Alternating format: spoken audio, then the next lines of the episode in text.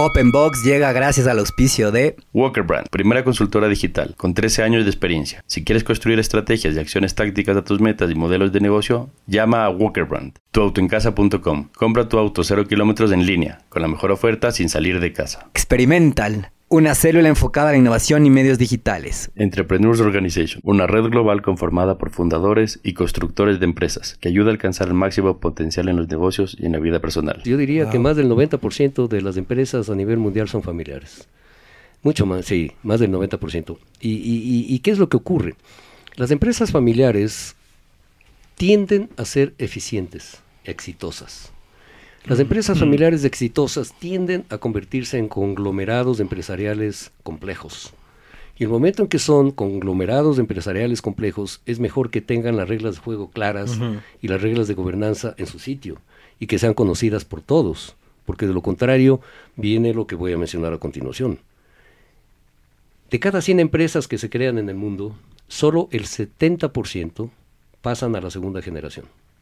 Es decir, ya se quedaron 30. Solamente el 15% pasan a la tercera generación y apenas del 3% pasan a la cuarta generación. Y si uno estudia, como lo, lo hemos hecho nosotros, las razones por las que esto ocurre, por qué se van quedando empresas en el camino, las principales respuestas no están porque la economía no funcionó, porque la coyuntura no funcionaba, porque el negocio era malo, porque, porque el mercado no funcionaba. Siete de cada diez respuestas están ubicadas en problemas de gobernanza de las empresas. Hola y bienvenidos a un nuevo episodio de Open Box. Cada semana invitamos a los empresarios y emprendedores más duros del ring, donde nos contarán sus experiencias, fracasos y combinación ganadora. Antes de empezar, no te olvides que puedes encontrarnos en nuestra página web, openboxpodcast.com y en Instagram como openbox.podcast. Con ustedes, Luis Miguel Díaz Granados y Diego Espín. Hola a todos, bienvenidos a un nuevo episodio más de Openbox Podcast. El día de hoy nos acompaña Patricio Peña Romero. ¿Cómo estás, Patricio? Ya vamos a entrar, porque la verdad es que si es que leo tu hoja de vida, tu currículum, nos vamos medio podcast, porque veía miembro de, eh, en el directorio de tal y, y, y ya. Fundador y, de... Ajá, demasiado, demasiado. Está salvaje. ¿Qué tal, Patricio? ¿Cómo estás? Diego, buenas tardes. Luis Miguel, buenas tardes. Yo muy bien. Qué bueno, qué bueno. ¿Qué tal, qué tal de climas de Quito? ¿Qué tal de...? Esta temporada es complicada porque estamos todos sujetos a coger cualquier tipo de virus, de enfermedad, la gripe está rondando en el ambiente. Sí. Creo que eh, media capital está Media capital. agripada. Les advierto que Patricio está con un poco de como carraspera, por si acaso, no se asustarán, si es que por ahí nos quedamos, y los dos estamos medio así hoy día. Claro. Luismi, Por- ¿cómo estás? Por si acaso alguien tosa y alguien se choque. Ajá. ¿Qué más, Luismi? ¿Cómo vas? Bien, Diego, contento siempre. Y yo también saliendo de una grip- Todos, ¿no? gripe Todos. larga. Ajá. Yo creo que aquí nos pasamos todas las gripes. ¿no? Es, es culpa de la crisis. ah, ya, sí fue la cri- Ok, ha sentido. Sí, ya, ya, ya hace todo sentido. Pero bien, contento, contento del perfil que tenemos hoy, Pato. Qué bueno tenerte aquí. Bienvenido. Muchas gracias. El, Un gusto. Te vamos a decir, Pato. Sí, por todo favor. el podcast. Mis amigos me dicen Pato. Bien. De hecho, bien. yo he pensado más de una ocasión ir a registro civil A un cambiar de- trámite de cambio de nombre. el correo es Pato, ¿no? Mi correo es Pato. ¿Así? El- Pato Pena. y el carro dice cuac. Y el carro dice cuá. Cuá.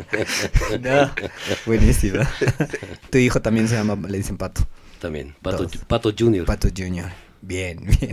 Luismi, Es, es complejo esa relación porque los dos son abogados, ¿no? los dos son abogados y los dos son Pato Peña. Sí, sí. Ah, Entonces, es complejo. Hay veces uno manda un correo al estudio jurídico y le llega al otro, entonces. ¿Y cuál es el mail de tu hijo? Si el tuyo es Pat- Pato Pena. FP Pena. Ah, FP Pena. Ya, complicado, complicado. Sí, sí, es complejo.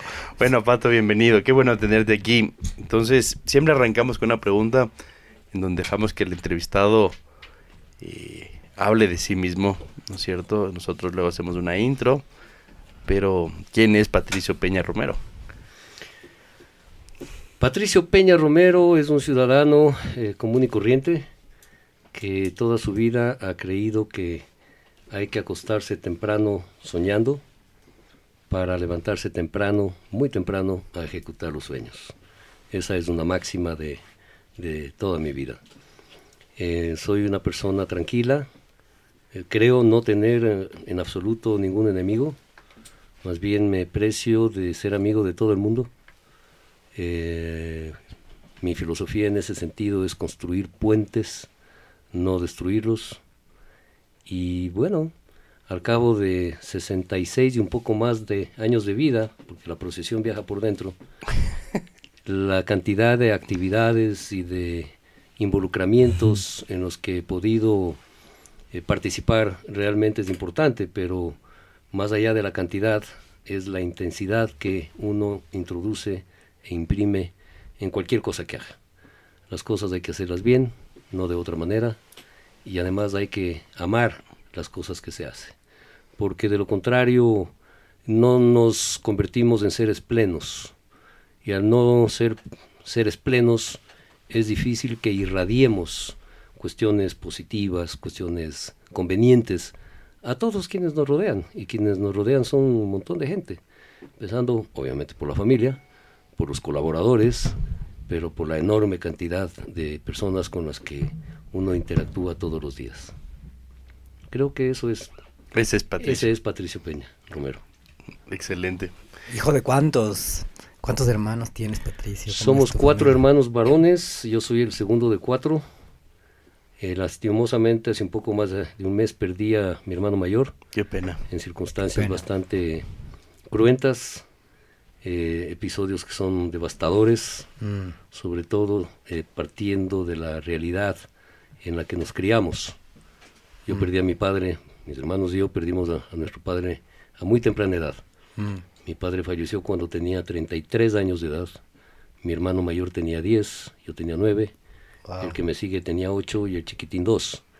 Esa circunstancia, que también fue demoledora, evidentemente, cuando ocurrió, sirvió para que entre los hermanos se construya un escenario de muchísima confianza, solidaridad, apoyo, credibilidad y por sobre todas las cosas amistad y compañerismo.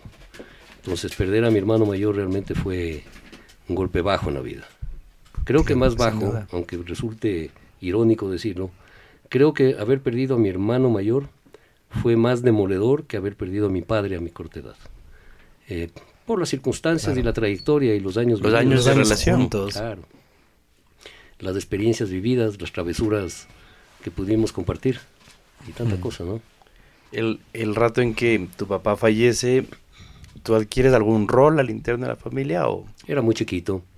Eh, con mi hermano mayor, cuando falleció mi papá, él tenía 10, yo tenía 9. Mi madre, evidentemente, envidó también muy joven, a los 33 años también. No tenía arte ni oficio, porque para contraer matrimonio con mi padre, ella concluyó su bachillerato y consecuentemente enviudar con cuatro hijos varones eh, una circunstancia realmente difícil de sobrellevar, pero lo supo hacer.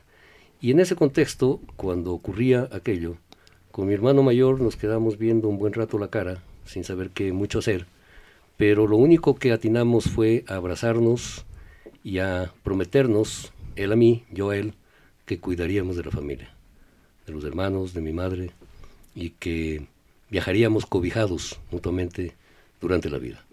Entonces, quizás es el recuerdo más eh, importante que puede resumir el rol que yo asumí en, aquel, en aquella época. El rol de convertirme en un aliado incondicional de mi hermano mayor para proteger a los pequeños. Qué loco, qué, qué, qué, qué impresionante. ¿Qué año es esto? 1966. Mm. ¿Dónde estudiaste?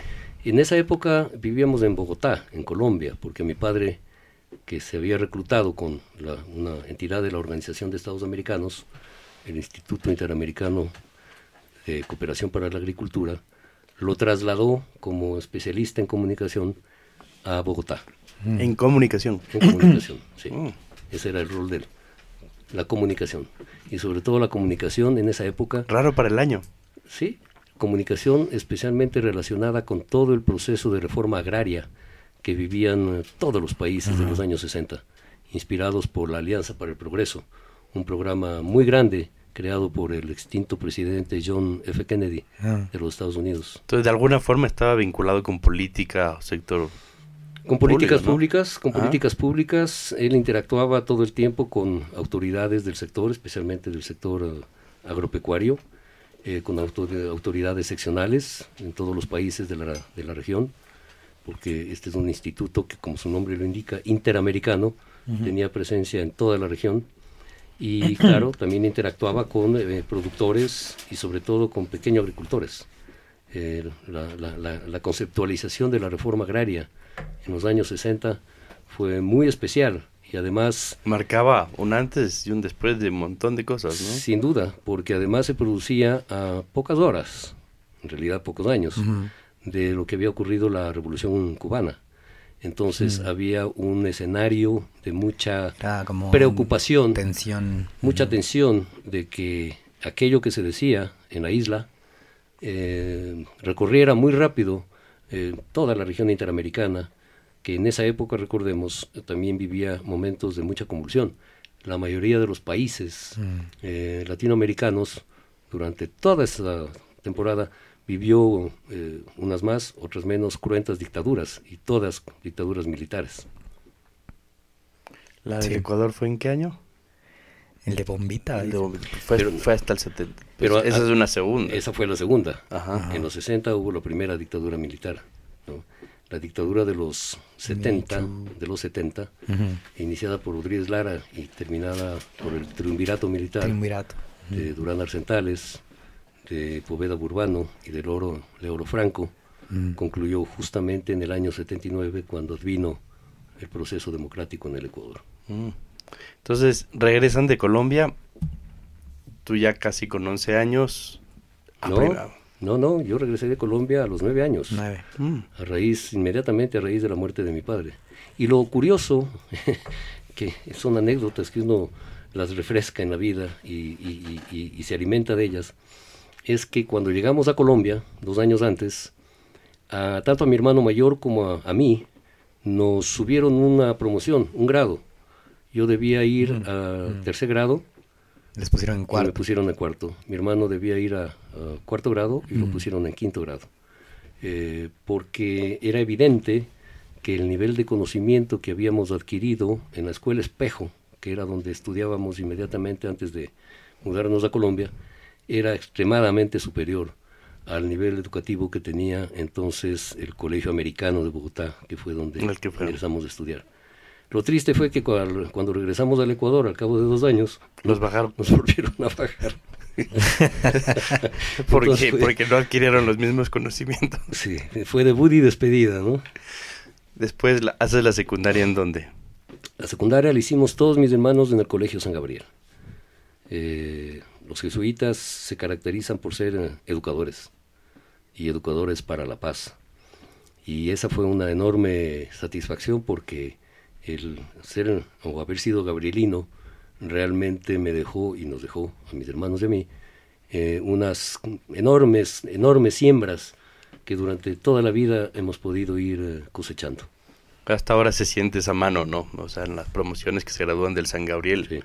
Son, son en general buenas personas y súper devotos. Y normalmente, eh, no es bueno que yo lo diga, normalmente muy competentes, especialmente aquellos que tenían las habilidades técnicas.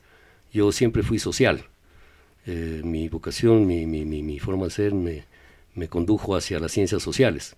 Pero los que tenían la vocación de las ciencias exactas, eh, de las matemáticas, eh, de la química, de la física, normalmente destacaban muy bien cuando llegaban a, a la, a la época universitaria. Inclusive recuerdo muchísimos casos de que compañeros de promoción que fueron exonerados de programas o de exámenes o de pre De ingreso. o, o de- o de- o los famosos eh, Preuniversitarios. preparatorios, propedéuticos o prepolitécnicos, como quiera que se Porque venían del San Gabriel. porque venían de San Gabriel muy bien dotados. En esa época ya había un tema de- que para el bachillerato se escogía físico, químico y sociales. ¿o? Claro, eh, desde cuarto curso de bachillerato, era distinto como es ahora, en esa época teníamos primero, segundo, tercero, cuarto, quinto y sexto de bachillerato, y en el cuarto año de bachillerato obligatoriamente teníamos que optar por Físico. hacia dónde sentíamos que la vocación llamaba. Entonces teníamos las tres ramas, sociales, y ahí decíamos del que sabe, sabe, y, el que no, sociales. teníamos los químico-biólogos y los físico-matemáticos. Y tú siempre supiste que eras sociales. Siempre, nunca dudé. ¿Hacia qué, qué te gustaba hacer? ¿Qué te, hacia, hacia qué te inclinabas? Yo, yo era muy inclinado, a ver, curiosamente a mí me, me, me, me ha fascinado y me fascina las matemáticas. Entonces puede resultar una contradicción que siendo tan fanático, porque soy un fanático de las matemáticas, haya optado por las ciencias sociales, pero no hay una contradicción ahí. Las matemáticas son extraordinariamente vitales para, para, el desarrollo de las ciencias sociales. Y hoy eres un y, excelente abogado tributarista. Y financiero.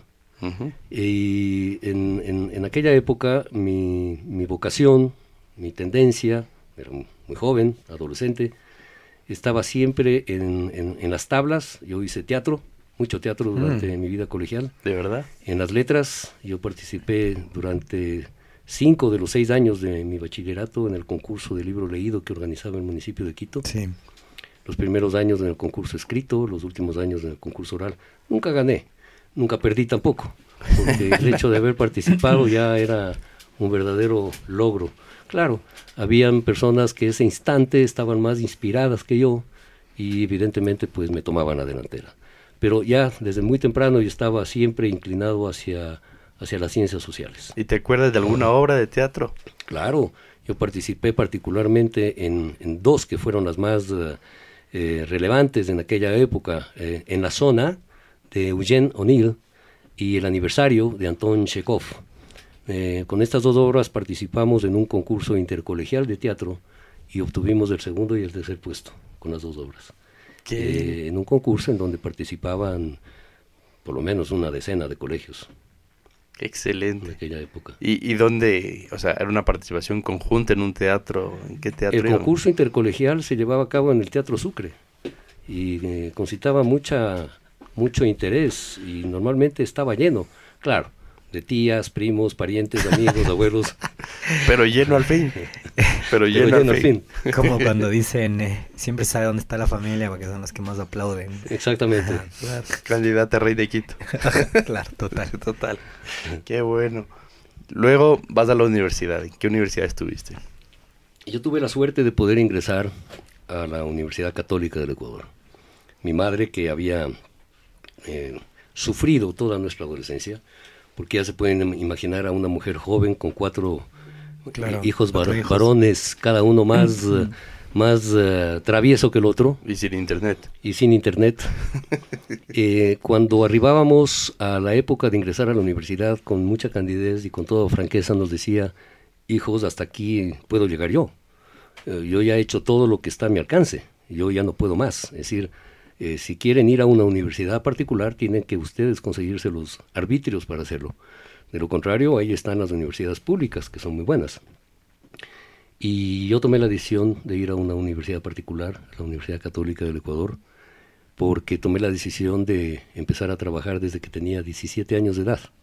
Por eso yo ya tengo más de 45 años de aportaciones a la seguridad social, mucho más eh, y pude solventar el costo de mis estudios que en esa época no eran baratos. Existía lo que se llamaba la pensión diferenciada. Hasta mi época ¿no? existió. En virtud de la cual, pues, eh, a uno lo, no, le hacían un due diligence, uh -huh. la situación financiera, uh -huh. y en función de eso le categorizaban en A, B, C, D o E. Eh, y uh -huh. según la categoría, uno pagaba una pensión diferenciada, que en mi caso eh, era buena porque el ingreso que yo tenía, Dicho sea de paso, mi primer trabajo formal lo tuve en el Banco La Previsora, ¿no? que funcionaba en el centro de la ciudad de Quito. ¿Qué hacías ahí? Yo era, trabajaba en las ventanillas, es decir, hacía cualquier tarea, eh, era un todólogo.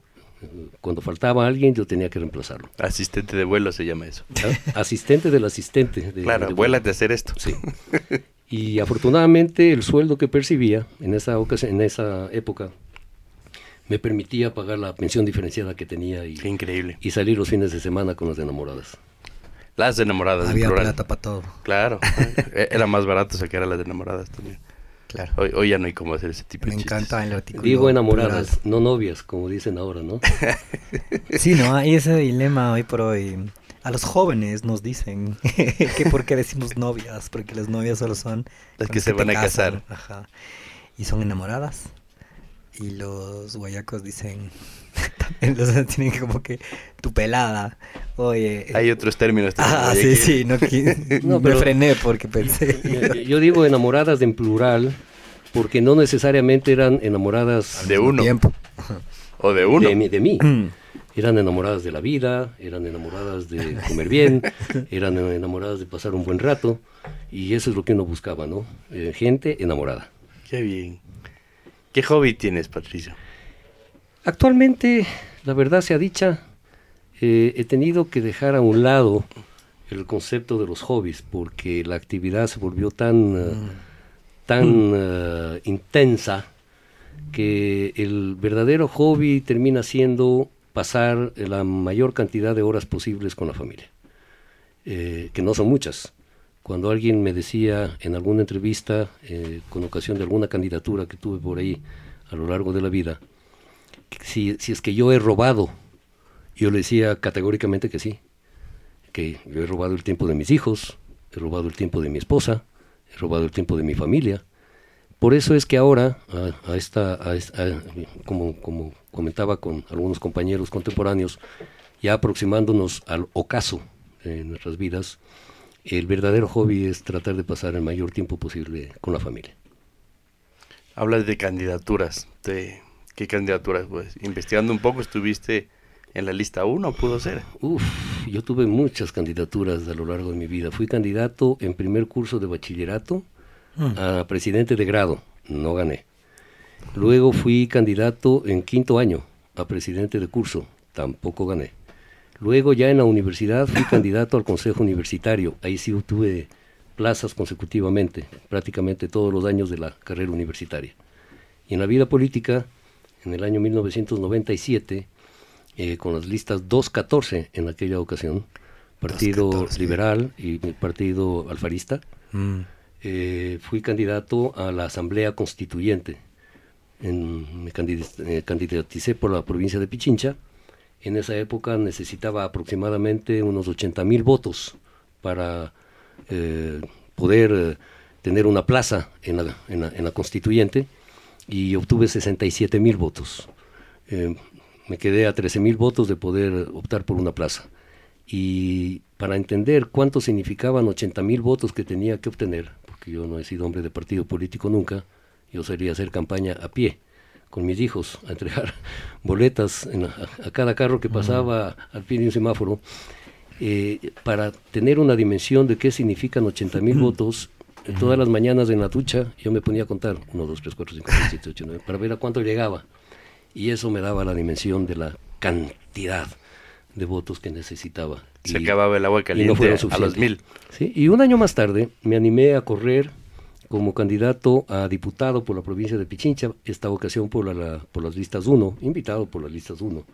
Nunca estuve afiliado a ningún partido político. Ajá. Cuando fui candidato con la 214 también fui invitado y ahora con la lista 1 fui invitado por Y la Sixto lista Durán 1 Ballén. era Sixto. Ah, Sí, sí, Hicks. Sixto da Hick. Claro, yo había sido colaborador de, de, de Sixto Durán durante todo su gobierno y él tuvo la bondad de invitarme a formar parte de su lista. Él, como candidato a diputado nacional, triunfó. De hecho, fue el diputado nacional que mayor votación sacó. Y yo integrando la lista de diputados por Pichincha. Y ganaste. ¿No? No, pero tampoco perdí. Hubo gente que llegó más atrás. Siempre, siempre, siempre uno se, se, se- se siente muy satisfecho Claro. de ganar a todos los que llegan atrás de uno, ¿no? Correcto. Pero también estuviste de candidato en una travesura de sexto curso a reina del colegio, ¿no? Fui candidato, fui madrina de colegio cuando estuve en quinto curso. Son anécdotas, ¿no? En el San la Gabriel. vida- en el San Gabriel, sí. Yo me había comprometido, como yo tenía una vida de barrio muy simpática, vivía en la Altamira. Y la vida de barrio era eso, ¿no? Vida de barrio. Ah. todos éramos amigos. Panas de todos los todos. y vecinos. disfrutábamos, jugábamos, bailábamos. Y Carnavalazo, claro, carnavalazos. Desde Ajá. temprana edad éramos eh, muy amigos de las chicas y de los chicos. Entonces, cuando Mm. había que escoger la madrina del equipo de fútbol para el campeonato del Colegio San Gabriel, yo me eh, presté de voluntario y dije, no hay ningún problema, yo traigo alguna de las amigas. Y total que ninguna de las amigas me aceptó. Pero no podía quedar mal. Entonces, mi madre tuvo la bondad de disfrazarme de, de chica y muy bien, me disfrazó tan bien que quedé finalista. Pasé la primera ronda. Y los curitas no se volvían locos con no, la idea. no, no, les parecía una cosa muy graciosa, ¿no? Sí, sí, está buenísima. Pero fue muy chistoso porque eh, al, in- al inicio de la, de la elección de la reina del colegio, de los, de los campeonatos deportivos, nos hacían poner a todas las candidatas en la primera fila adelante de los equipos. Y ahí estábamos, habían cuatro paralelos por cada curso, es decir, estábamos por lo menos 24 equipos, consecuentemente 24 candidatas. Y acto seguido, después de unos cinco minutos, alguien al micrófono decían, por favor, la, la reina del equipo tal, la reina del equipo tal, la reina del equipo tal, un paso adelante. Y me mencionaba a mí. Y yo tuve que dar un paso adelante. Y todo se develó cuando alguien, el profesor de educación física, hacía la ronda de entrevistas. Entonces se, ac- se acerca donde Tenía mí, la misma voz que se ahora. acerca donde mí y me pregunta, ¿y tú, Linda, cómo te llamas? Patricio Peña. le digo. claro, después yo tuve que personalmente pedir disculpas al tono de lo que uno hacía aquella época a cada una de las chicas que se había presentado como candidata, eh, rindiéndole mis disculpas, explicándoles que no era ninguna intención de, Memorable. de, de- de- de- de- de ofender nada, ni de molestar, ni de molestar nada, si les contaba. No tuve remedio, ¿no? No tuve remedio. Ninguna de ustedes me aceptó. No tuve remedio. ¿En, en qué año te inicias ya como, como abogado? Yo me gradué de abogado en el año de 1982, el 13 de agosto de 1982. Eh, La fecha la recuerdo muy claramente porque coincide con ser la fecha de cumpleaños de mi madre. Entonces imposible, imposible Sí, ya estaba ol- diciendo olvidarla. yo. Y desde allí, desde allí empezó un ejercicio profesional muy, muy intenso, muy intenso que no ha parado, más bien se ha intensificado. Se ha intensificado porque hoy tienes más clientes, se ha intensificado porque hoy la tecnología te exige trabajar más. ¿Por qué hoy es más fuerte que antes? Eh, porque le destino, a pesar de que debería ser al revés, le destino más horas al día trabajando. Cuando inicié la profesión, como yo tenía que estudiar, para eh, trabajar, perdón, para poder estudiar, Mm. eh, normalmente yo mezclaba entre 4 y 5 horas de clase al día con eh, el resto de horas hábiles para, para la actividad de trabajo y, y luego profesional. Cuando me inicié como abogado, no recuerdo que haya trabajado más de 8 horas al día. Ahora yo trabajo un promedio de 11 y hasta 12 horas diarias. Y eso porque se ha vuelto terriblemente más demandante Más rápido todo. todo funciona más rápido eh, y no hay manera, ¿no? No hay, no hay manera. Algún rato habrá que decir, eh, hasta, aquí me trajo el río. ChatGPT jurídico. ChatGPT jurídico ya mismo, sí. Sí. Sí. Estuviste en la fundación de un estudio jurídico que luego se hizo enorme, que era el estudio jurídico de Fabián Ponce y Asociados. Claro. ¿Qué edad tenías ahí? Yo en esa época tenía 27 años de edad, eh, ya era abogado, y los abogados que sobrevivimos a Fabián Ponce Ordóñez, que era la cabeza de la que, del estudio jurídico en el que yo me involucré en aquel entonces, resolvimos, a su muerte, eh, continuar con eh, la actividad del estudio y conformamos el estudio Fabián Ponce Ordóñez, en homenaje a él. Y al año siguiente eh, decidimos crear la Fundación Fabián Ponce Ordóñez, Ordóñez orientada exclusivamente para eh, ofrecer servicios legales gratuitos a madres en estado de vulnerabilidad y a niños. Ese era y es el foco Hasta ahora de creo la que fundación. existe, ¿no? La fundación ha crecido una barbaridad. Yo, obviamente, al desvincularme del estudio jurídico Fabián Ponce y asociados se llamaba en aquella, en aquella época, y poco a poco me fui desvinculando de la actividad eh, del día a día de la fundación.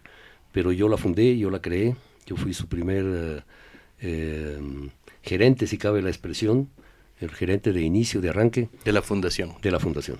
Sí. Y realmente la obra que hace la fundación ahora es encomiable, es enorme. ¿Quién está a cargo de la fundación? No sé decirte, Luis Miguel, honestamente. Me parece que es de apellido Puertas. Pero, Pero ya no depende de ningún estudio jurídico. Sí, esto depende, depende, es, es- la fundación es regentada por el estudio Pérez Bustamante y Ponce, que termina siendo el resultado de la fundación, de la fusión entre el estudio Pérez Bustamante y Pérez, que existía en aquella época, y Fabián Ponce y Asociados, que yo lo había fundado en sus orígenes. Ahora se llaman Pérez Bustamante y Ponce. Ese estudio jurídico, que a las sazones del estudio jurídico más grande del país y a quienes eh, yo les rindo mis respetos porque es gente muy competente y ahí tengo muy buenos y queridos amigos, ex socios, entre otros, eh, regenta la Fundación Fabián Ponce Ordóñez. Perfecto. Este, ¿cuáles fueron como los mayores aprendizajes que tuviste en el establecimiento, en el primer emprendimiento que terminó siendo eh, el estudio, ¿no?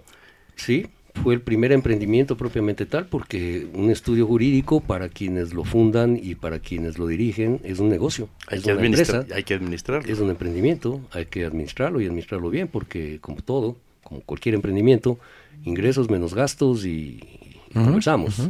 Si es al revés, hay muy poco que conversar, ¿no? Hay muy poco que conversar.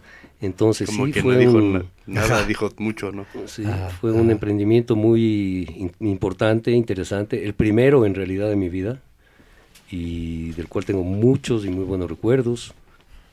Me dejó muchas y bastantes lecciones y claro, no todo fue éxito, uno comete muchos hierros. Tú no habías estudiado administración finalmente y era un, un negocio que... Había, había precisamente para poder eh, cooperar en la gestión del estudio, porque era una, una gestión compartida, eh, hice un curso que fue muy bueno para mí y que me sirvió muchísimo en mi vida, contabilidad para no contables. Y luego hice un curso eh, relacionado, algo parecido, eh, cuestiones financieras para no financieros. Entonces, estos dos cursos que los hice en la Universidad Católica, en, en paralelo, me sirvieron mucho en mi vida profesional porque de ahí vino la beta para, para especializarme en materia tributaria, porque conocía mucho de contabilidad, y en materia financiera, en el derecho financiero, bancario y financiero, porque había estudiado finanzas para no financieros. Y, y de ahí parte mucho de tu carrera en el sector público. Sí, en buena medida. Mi primer, bueno, mi involucramiento con el sector público tiene varios antecedentes. Yo desde muy temprana edad, ya profesional, siempre pensé que era muy importante vincularse con los medios de la producción. Y desde muy joven me vinculé con la entonces, se llamaba así, Cámara de Industriales de Pichincha. Y había sido varias veces elegido como vocal del directorio de la Cámara de Industriales de Pichincha, Lo que ahora es la CIP. lo ¿no? que ahora es la CIP. Ok. Y claro, yo había sido elegido porque tenía una enorme ventaja frente a mis competidores, y era que eh, entre mis clientes en el estudio jurídico habían muchas empresas que estaban afiliadas a la Cámara. Entonces, cuando venían los procesos electorales, yo les, yo les pedía que me empoderen, y yo solo concurría con 10, 12 votos eh, al, al- al- al- al día de las elecciones. Entonces era una cuota muy significativa Alta. que me permitía frecuentemente tener una plaza en el directorio de la Cámara de ¿Por qué te motivaba a ti pertenecer a gremios? Y Por contacto, por conocimiento, por acceso, Networking. networking, Ajá. por estar allí, por estar al día, por estar ah, al tanto de las... no- por incidir, también por incidir, porque a través de los gremios se puede incidir muchísimo en la dictación de políticas públicas. Y estando en esas circunstancias, ocurrió mi primer involucr- involucramiento al sector público. En esa época existía lo que se llamaba el Tribunal de Garantías Constitucionales, lo que ahora es la Corte Constitucional. Y la integración de ese tribunal era bastante curiosa, era funcional. Las cámaras de la producción, entre otros entes, tenían el derecho de elegir un representante o un vocal principal y un vocal alterno al Tribunal de Garantías Constitucionales. Tenía que ser abogado. Ujú. Y tuve la suerte, cuando yo tenía apenas 28 años de edad, de ser designado por todas las cámaras de la producción del país como vocal representante en- ante el Tribunal de Garantías Constitucionales Súper joven. muy joven. Esa fue mi primera incursión en la vida pública y muy intensa porque ser juez constitucional comporta muchas cosas y sobre todo mucha prudencia, eh, mucha, mucha lectura, mucha investigación y, y- y mucha cordura, fundamentalmente. ¿Y sentías que tenías las horas de vuelo para eso? Eh, No, pero no, me quedaba más remedio que adquirirlas. Que Yo, yo- yo decía, las aves nacen con alas, pero no están hechas para vivir en el nido, ¿no es cierto? Entonces yo me trataba de inspirar y emular esa, esa, esa, esa, esa, esa situación y decía, bueno, yo tengo alas, eh, así es que voy a volar, voy a volar. Y, y, sí, con los temores propios, con las eh, angustias propias, también de un hombre joven todavía, eh, incursioné y me fue muy bien, porque curiosamente me tuve la dicha de tener como presidente del tribunal en ese entonces a un gran personaje de la vida jurídica del país, el doctor Gil Barragán Romero. Hmm quien me tomó mucho a su cargo y me convertí en uno de los vocales de su absoluta cercanía y confidencia. Luego regresé a la vida profesional y adviene al gobierno, eh, gana las elecciones Sixto Durán Ballén y nombra de ministro de Finanzas a Mario Rivadeneira. Esto ocurre en el año 92, reitero. Mario Rivadeneira tuvo la amabilidad de invitarme a formar parte de su gabinete y me designó como subsecretario de Rentas en el Ministerio de Finanzas. Yo para entonces tenía 33 años de edad y fui subsecretario de rentas en el Ministerio de Finanzas. El más joven que había existido. No estoy seguro, no me interesó um, mirar la mm. data, um, mirar hacia atrás, eh, pero sí, era evidentemente que era un funcionario joven. Sí, era el más joven del gabinete de Mario Rivadeneira. Y en esa función estuve durante el tiempo que estuvo Mario como ministro, en una época en que la Subsecretaría de Rentas tenía a su cargo la Dirección General de Aduanas, lo que es hoy día el SENAE, la Dirección General de Rentas, lo que es hoy día el, SRI, la Policía Militar mm. Aduanera, que era una, una aduana paralela armada, mm. ¿no? y la DINAC, la Dirección de Avalúos y Catastros. Entonces, esa función era una papa caliente. Yo a mis 23 años de edad tenía más de 6.000 funcionarios públicos a mi cargo, a nivel nacional. Y esto era un trabajo tiempo completo. Tiempo completo. Yo para entonces, justamente eso determinó mi desvinculación del estudio jurídico Fabián Ponce y Asociados, porque el estudio era un usuario permanente de las actividades del, de la, del Ministerio de Finanzas y particularmente de la Subsecretaría de Rentas. Y yo me reuní con mis socios y les dije, yo no quiero tener conflictos de interés, yo quiero sentirme liberado en todo sentido Así es que tenemos que liquidar nuestra sociedad. Ahí liquidamos la sociedad. Y cuando son, cuando son abogados, liquidar una empresa es más rápido. no liquidamos la empresa, ah, liquidamos la sociedad que tenía yo con ellos. Ah, ¿no? Eh, es decir, mi desvinculación, en definitiva. la venta de mis participaciones sociales mm, mm. A, los socios que me que perduraban y se portaron muy bien. Luego yo fui colaborador también en el gobierno de Sixto cuando él tuvo la bondad de pedirme que le acompañe en la cuando se creaba el Consejo Nacional de Modernización del Estado. Mm. El CONAM. Fui el CONAM. Me decían CONAM el bárbaro.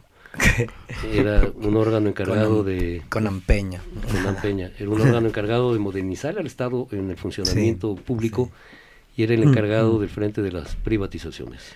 Haciendo el research tuyo, coincide que recibes al mismo tiempo que Sixto pide que vayas al CONAM una invitación de Harvard para ir a estudiar afuera. Eso fue muy, muy intenso en mi vida y creo que mi familia nunca me lo perdonará. Mm. Porque yo había recibido del Instituto John F. Kennedy, de la Universidad de Harvard, el Instituto de Gobernabilidad de John F. Kennedy, una invitación y cuando me la formularon me aclararon muy puntualmente que esa invitación en esa época se la formulaban solamente a dos latinoamericanos y que la invitación cubría todo. Cubría eh, la escolaridad, cubría la residencia. Yo para entonces ya tenía cuatro hijos, ¿no? Ya tenía cuatro hijos. Cubría la manutención de toda mi familia en Boston. Y, durante todo el periodo que duraba el, programa de, de gobierno en la, era governance. sí. Obviamente yo con mucho entusiasmo acepté, cuando me visitaron acepté y estaba eh, terminando de llenar las formas y, los requisitos porque era una papelería intensa la que tenía que cumplir, sobre todo porque tenía que alimentar mucha información con cuatro hijos, ya se pueden imaginar todo lo que me pedían. Pero era más requisitos, pero estabas adentro ya. Era invitacional. no era, no tenía que concursar, no tenía que, era invitación. Claro, claro. ¿no? Era una Había invitación. que tiene sus datos. Tiene para sus datos para ingresar y tal fecha tiene que estar presente en, en- en la universidad en Harvard, en Boston. Y en esos días vino, eh, yo para entonces coincidía que me habían designado, entre que salí de la subsecretaría de rentas y entré al CONAM, me habían designado presidente de la Cámara de Industriales de Pichincha. Yo presidía la Cámara en esa época. Fui el presidente más efímero, porque duré tres meses y pico. En eso vino la presión del gobierno de Sixto para que me vincule con, eh, con el CONAM. Y a pesar de yo resistirme al principio, eh, no me quedó más remedio, por razones que eh, con alguna cerveza en otro momento podemos conversar. Eh, no me quedó más remedio. las cervezas, por favor. No, no que me, pasen las cervezas. no me quedó más remedio que aceptar eh, ir al CONAM, renunciar a la presidencia de la Cámara de Industriales de Pichincha y declinar de la invitación que me había hecho la escuela John F. Kennedy. ¿Te arrepientes tú? Eh, yo no, pero mis hijos me no me lo ahorita. perdonan porque claro, cuando esto ocurría ya lo veíamos como una realidad, y Mm. era un tema que estaba completamente socializado entre la familia, ya mi mujer estaba haciendo planes, ya los hijos estaban haciendo planes de la vida en Boston y de la noche a la mañana les dije, no hay viaje, no hay Boston, no hay no hay John F. Kennedy y no hay Harvard. Entonces fue como como como una bomba que les explotó ese momento, pero no no no, no hubo alternativa. Entonces te separas por, fun- por función pública del estudio jurídico y no vas a Harvard. No. El, ¿Te arrepientes de algo de eso o son No. aprendizajes que Sí, hoy yo- viendo hacia atrás? Yo, yo también otra, otra lección que todos los días trato de imprimir con mis hijos es el hubiera no existe.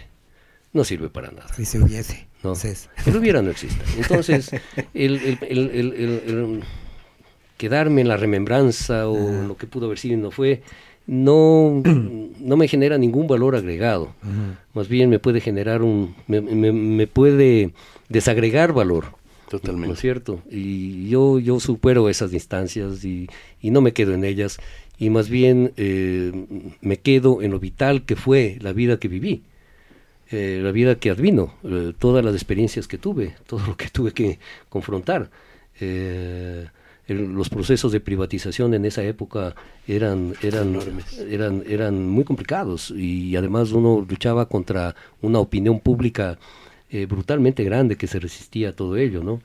En fin, entonces también fueron episodios intensos que me dieron muchos aprendizajes, muchas lecciones, muchas, muchas, me hicieron vivir muchas vicisitudes también, pero al mismo tiempo también muchas alegrías. Te terminan condecorando en el gobierno Claro, Sixto Durán tuvo esa bondadosa actitud por gestión. de- por gestión de condecorarme con la Orden Nacional al Mérito en el grado de gran oficial. Esa es la condecoración que tengo.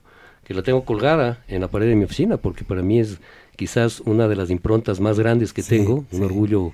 creo que es el máximo, con, la máxima condecoración Que puedes Ecuador, recibir ¿no? de tu Un- país. Un civil de tu país. de tu país. Sí, Sí. ese es, ajá. Que sea tu país del que te condecora. Sí, sí. Es, cré- créeme, créanme que embarga, embarga, embarga, ¿no? Sí. Qué emocionante. Sí. Qué lindo. Y yo, yo tengo una preguntita técnica antes de seguir, Patricio, con Pato, con, con tu vida que está, que, que es de locos, porque uno escucha esto y es como, qué trayectoriaza. De hecho, yo creo, Pato, y te digo, lo digo, digamos que de frente aquí en la confianza, es como, te ves tan más joven de lo que has vivido, de, lo que es tu carrera. Y, y te iba a preguntar algo jurídicamente muy técnico. no, mentira, es que mm, yo tengo amigos que son abogados y de pronto bien, y, y- y trabajan en varios estudios jurídicos. Y tú que has estado en un montón de estudios jurídicos y has fundado algunos. Y siempre vienen con la novedad de que, bueno, me hicieron socio del estudio jurídico. Y yo les digo, bueno, suena muy bien, felicitaciones, abrazo, vamos a tomarnos algo. Y yo les pregunto, ¿y, y cómo es esto que te hicieron socio? A ver cuánto, cuánto te tocó, digamos, cuánto En tienes de, acciones. esa- de acciones, cómo es tu sociedad.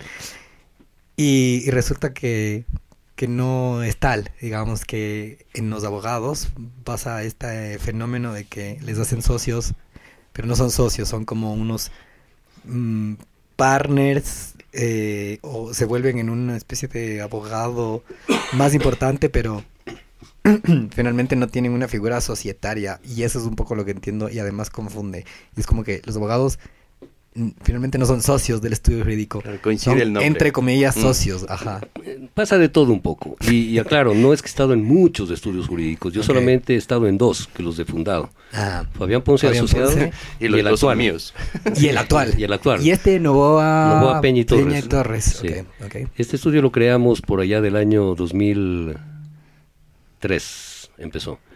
Pero vamos a- a- a- al contexto de tu pregunta. Pasa de todo. Ajá. Hay estudios en los que los socios son socios del equity, del capital, Ajá, ajá. y además tienen la categoría de socio en cuanto al- al- a la calidad, eh, porque termina siendo en, en los estudios jurídicos también el- el- la denominación de socio una categorización. ¿no?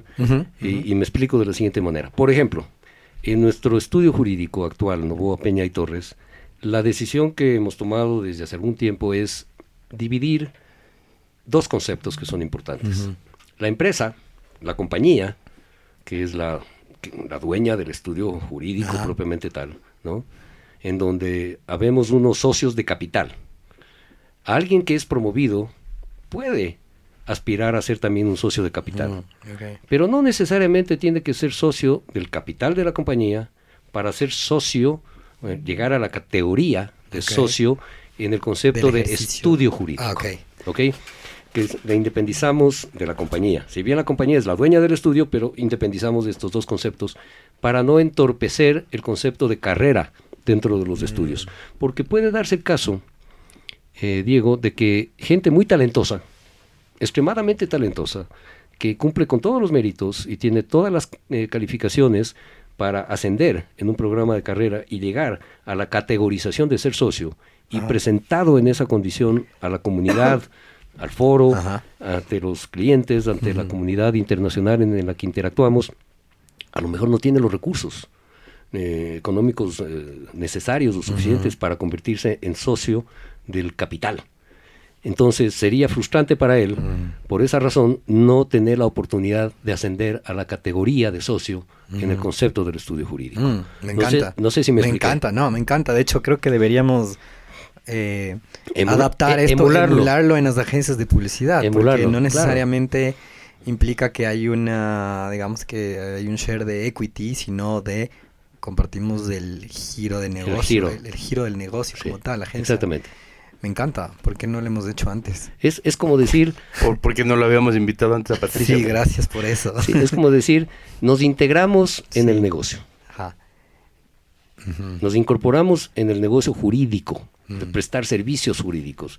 Y si tú quieres, y si tienes el músculo, eres bienvenido. A- Éntrele al- a- al a equity, pero- incorporarle pero a- no. al equity, sí. Wow, me encanta, me encanta. Sí. Entonces, Patricio, de, mm, también luego de que tú no aceptaste este tema de Harvard, pero, pero sí, sí vi por ahí que te fuiste a Georgetown y Sí. estuviste en la Universidad George Washington y en. Georgetown, que es otra. y ahí hay un sinnúmero de universidades. Y, Enorme. y- y- es de locos. Sí, en Washington es increíble, pues, ¿no? Sí, además. Eh, Georgetown es una universidad muy, muy linda. Linda, o sea, yo creo que por ahí, no te fuiste a Harvard, pero Georgetown ahí se dan, ¿no? Por lo menos en tema político, governance. No sé, el John F. Kennedy es una locura, Sin- es sin un duda. sueño. Es ajá, como es- dirían, es- el non plus ultra. Sí, es la panacea. En, en, en, en Georgetown yo más bien hice eh, cursos, programas eh, muy, muy temáticos. Eh, ahí estudié mucho eh, las cuestiones relacionadas con eh, los sectores estratégicos. Eh, y en cambio en Georgetown, perdón, en eh, la George Washington, Washington. University, hice un programa muy intenso en eh, negociación. Mm. En negociación, exclusivamente en negociación. Eh, ya fueron programas muy temáticos, ¿no? muy, muy, muy, muy, fo- muy focalizados, pero muy interesantes. ¿Y qué tal la experiencia vivir en Washington?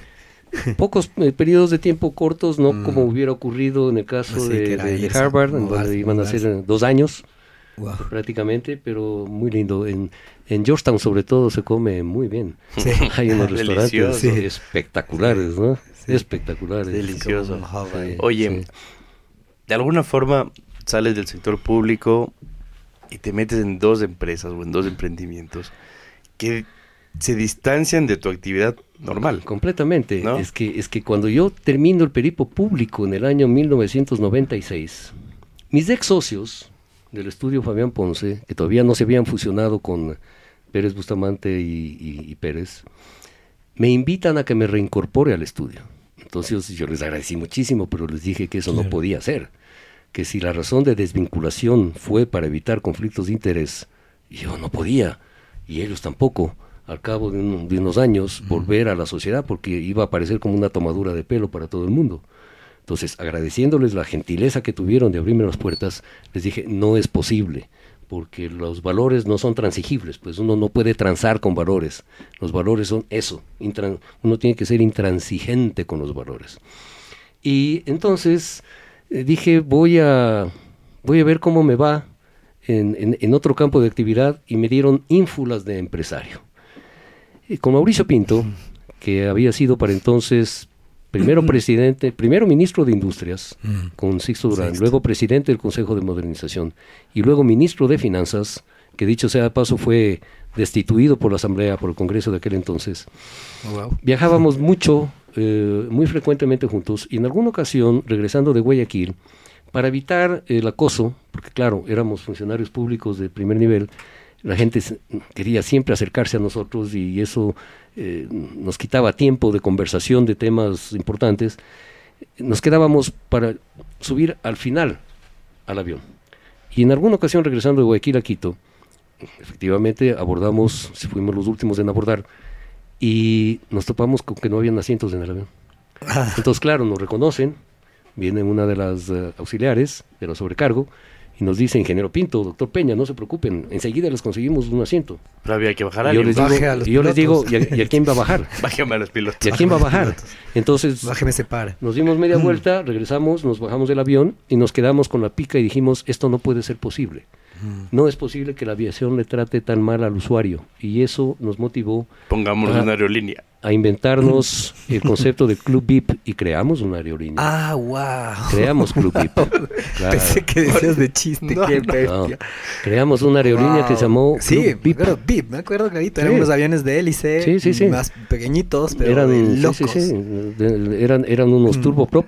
Sí, sí, sí. Dornier, la fábrica era Dornier, Ajá. alemana, Súper seguros. fabricados en una locación que se llama Oberpfafferhofen. Oh, pues, fa- fa- fa- en, en- en- en Alemania y pues sí, construimos una aerolínea eh, que, Wow. que, que- que- Finalmente esa se vendió después a...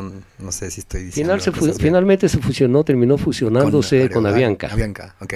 Eh, sí, Era maravilloso. Y me acuerdo que... ¿Cuántos años operó? A ver, nosotros creamos la, la idea de VIP a, a fines del año 96, el primer vuelo lo tuvimos en julio del 97 Imagínate. y entregamos la posta en el año 2006. O sea, operaron Nueve 10, años, 11 años. Nueve años. Y lo que nos sacó del, del- del- a nosotros nos, nos, nos desacomodó, nos movió la, la alfombra fue curiosamente septiembre 11. Cuando dicen, ¿y por qué septiembre 11? Mm, Las respuestas son muy claras. El primer efecto después de septiembre 11 fue que los seguros de la aviación se duplicaron. Mm, Eh, el negocio nuestro era muy, eh, los, los, los márgenes eran prácticamente imperceptibles. Los flujos siempre estaban apretados. Y que te dupliquen las pólizas de seguro, las primas de las pólizas de la noche a la mañana, wow. era un golpe muy bajo. Pero no fue el único. Con ocasión de septiembre 11, eh, la compañía Lufthansa, que para Sí. entonces era una compañía estatal, le había hecho un pedido a la Dornier, a la fabricante de nuestros aviones, Sí. muy grande. A raíz de septiembre 11 le quitó el pedido. Eh, Lufthansa pudo soportar, sufrió una pérdida muy grande, pero la Dornier se quebró. No. Al quitarle ese pedido, la Dornier era una fábrica que tenía capacidad de producir no más de 80 aviones al Al año. año. Y el pedido que le había hecho la Lufthansa era por aproximadamente el equivalente a dos años y medio. El momento en que le retire el pedido, eh, la Dornier quebró, salió del panorama, salió del planeta. No. El momento en que la fábrica quebró, nos quedamos sin listas de repuestos, eh, listas de precios de repuestos. Y un repuesto que normalmente con lista de precios nos costaba, por decir algo, 8 mil dólares, fácilmente lo teníamos que conseguir a 100, 110, 120 mil dólares en un mercado negro de repuestos. Entonces eso haría, eso hacía eh, simplemente Sostenible. insostenible eh, eh, el negocio que era un negocio que no tenía escala porque solamente teníamos dos aviones. Si O sea, la escalabilidad era tener más aviones. Claro, sí, Más para, para amortiguar costos fijos, ¿no? Eh, costos directos. Entonces no nos quedó más remedio que salir a la búsqueda de, en la coyuntura de quién se pudiera hacer cargo de la operación y nos topamos en esa época con el señor Germán Efromovich, que ya era dueño de una operación aérea en Brasil que se llama o se llamaba Ocean Air y acababa de comprar a Bianca. Entonces, Ah, eh, por ahí fue la negociación y al final del día pues nosotros pudimos entregar la operación a- a- al- al equipo de Germán Efromovich. ¿Qué tal esos 10 años de empresario? Intensos. Tener aviones. Intensos, intensos, intensos. La aviación es una actividad eh, en la que todo es crisis. Todo es incendio. Todo incendio, es crisis, ajá. ¿no? Entonces, eh, la mentalidad con la que hay que encarar ese tipo de actividades es, es otra a la mentalidad con la que yo encaro el ejercicio profesional, por ejemplo, ¿no? Todo era crisis, pero no dejaba de ser intenso, emocionante, vital, muy linda. ¿Ese era tu full-time job en ese rato? Fu- fu- full time job, porque yo fui el, el gerente del proyecto, promotor del proyecto, junto con Mauricio Pinto y otros amigos a quienes invitamos, muy importantes, pero yo fui el gerente del proyecto. Era hermoso llegar en, en carro de la oficina, que te abren la puerta del aeropuerto y en un... Directo a y la pista. Tres minutos estás en la Sí, pista. sí, sí. Y, era- y- y en dos minutos, Y yo Y se elevaba recuerdo que, la que algunos, muchos funcionarios públicos como de altos rangos, Sí. din- ministros y tal, viajaban en VIP. eran enamorados de Sí, VIP. eran Y enamorados una de enorme VIP. responsabilidad. O sea, Sí. la verdad era un VIP. Sí. ¿no? Era un VIP en donde la gente iba. Y aparte el network, porque la sala de espera era un, ya era un network. Sí, sí. Y otro antecedente que le golpeó mucho a Club VIP fue el, el- el- proceso del sistema financiero de fines de los años 90. Como esto era un club, el concepto era que nosotros colocábamos membresías y los que adquirían las membresías eran típicamente, podían ser personas, pero típicamente eran empresas. Sí, Y entre ellas Los nuestros principales socios eran los bancos. sí, sí, sí. ¿no? Todos los bancos eran miembros del Club VIP y movilizaban a su gente.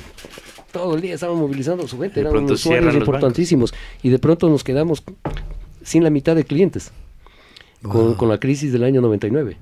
Y la mitad de bancos cerraron y cerraron bancos muy importantes, que eran muy activos. Pacífico. ¿no? Pacífico, Sí. Popular, Previsora, Mm. en fin, O sea, ese, ese- ese termina siendo el continental también. Continental también. Eh, sí, eh, Eh, Entonces, de la noche a la mañana, eh, la actividad se quedó, se quedó, redujo a la mitad su clientela. Entonces, no es un tema de me fue mal en el negocio, es, un tema La coyuntura. una Cambiaron coyuntura externa. eh, la parte política local. La coyuntura no jugó a favor, ¿no? No, no jugó lado. a favor, sí. Luego sacas un proyecto de una revista. Ya estando en Club VIP, a mí se me ocurrió que eh, había un nicho muy interesante para un negocio editorial distinto, que no compita con nadie.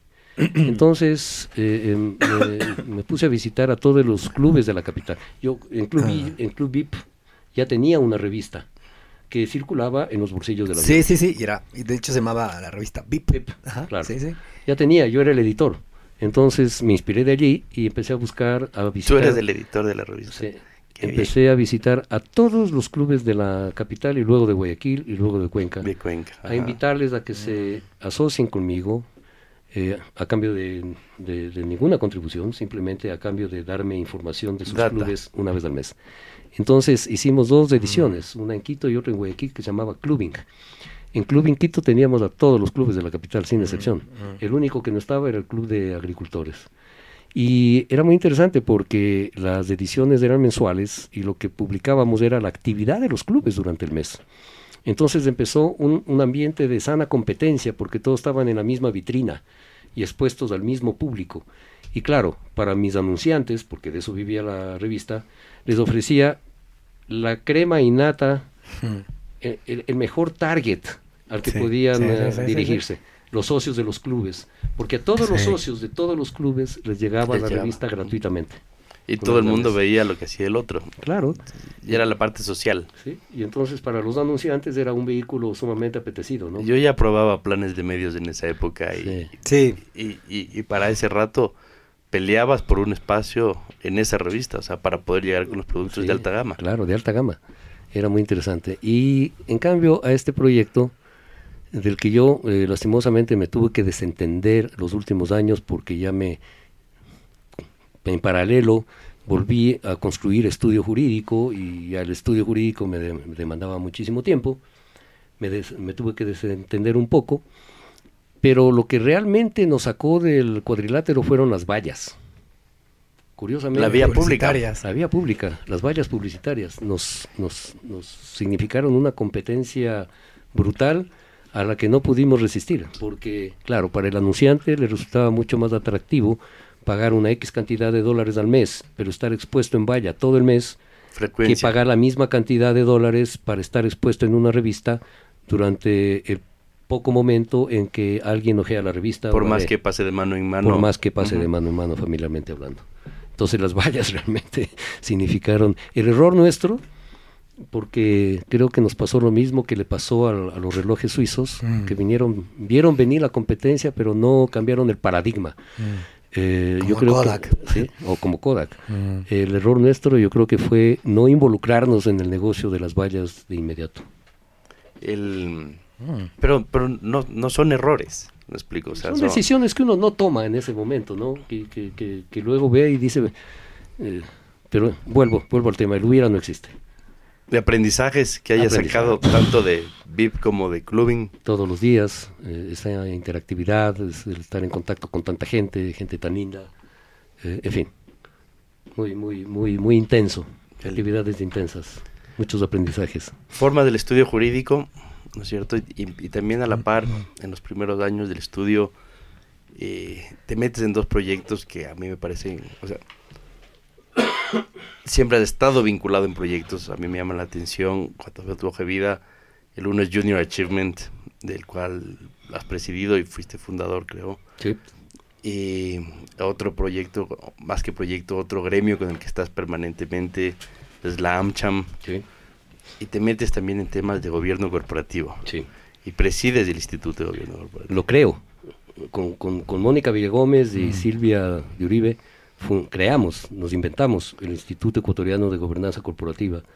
Y claro, fui su primer presidente. ¿Qué, qué espacio vieron? O sea, ¿por, por, por qué Junior Achievement? ¿Por qué el instituto? Junior Achievement fue antes. Junior Achievement lo fundamos en el año 2001. Estamos cumpliendo 22 años. Y tomamos la decisión con un grupo de amigos de fundar Junior Achievement porque captamos, eh, endosamos la necesidad de involucrarnos pro bono en, en la formación, en la capacitación, en la educación para el emprendimiento de los jóvenes. Porque a mayor emprendimiento, más intercambio, a más intercambio, más riqueza, a más riqueza, más bienestar, a más bienestar, menos problemas. ¿No es cierto? Pero este es un Entonces, grano, este es un grano de arena. es un grano de arena, pero fíjate, Luis Miguel, que en los 22 años que tenemos funcionando Junior Achievement, hemos tenido ya la oportunidad de, de- de- de impactar a 380 mil jóvenes en 23 provincias del país. Eh, El grano de arena va hacia, ese es tu aporte a la sociedad. Ese es el aporte a la sociedad. Formamos para el emprendimiento, eh, nos intro- introducimos muchísimo en formación financiera, que va de la mano con la necesidad de la bancabilidad del país, a, más bancabilidad, menos riesgos en, en- en- en- en tra- en transacciones monetarias eh, eh, y, en, y en empleabilidad. Entonces son ejes que nos permiten apoyar a, a- hasta ahora ya a cientos de miles de jóvenes ecuatorianos.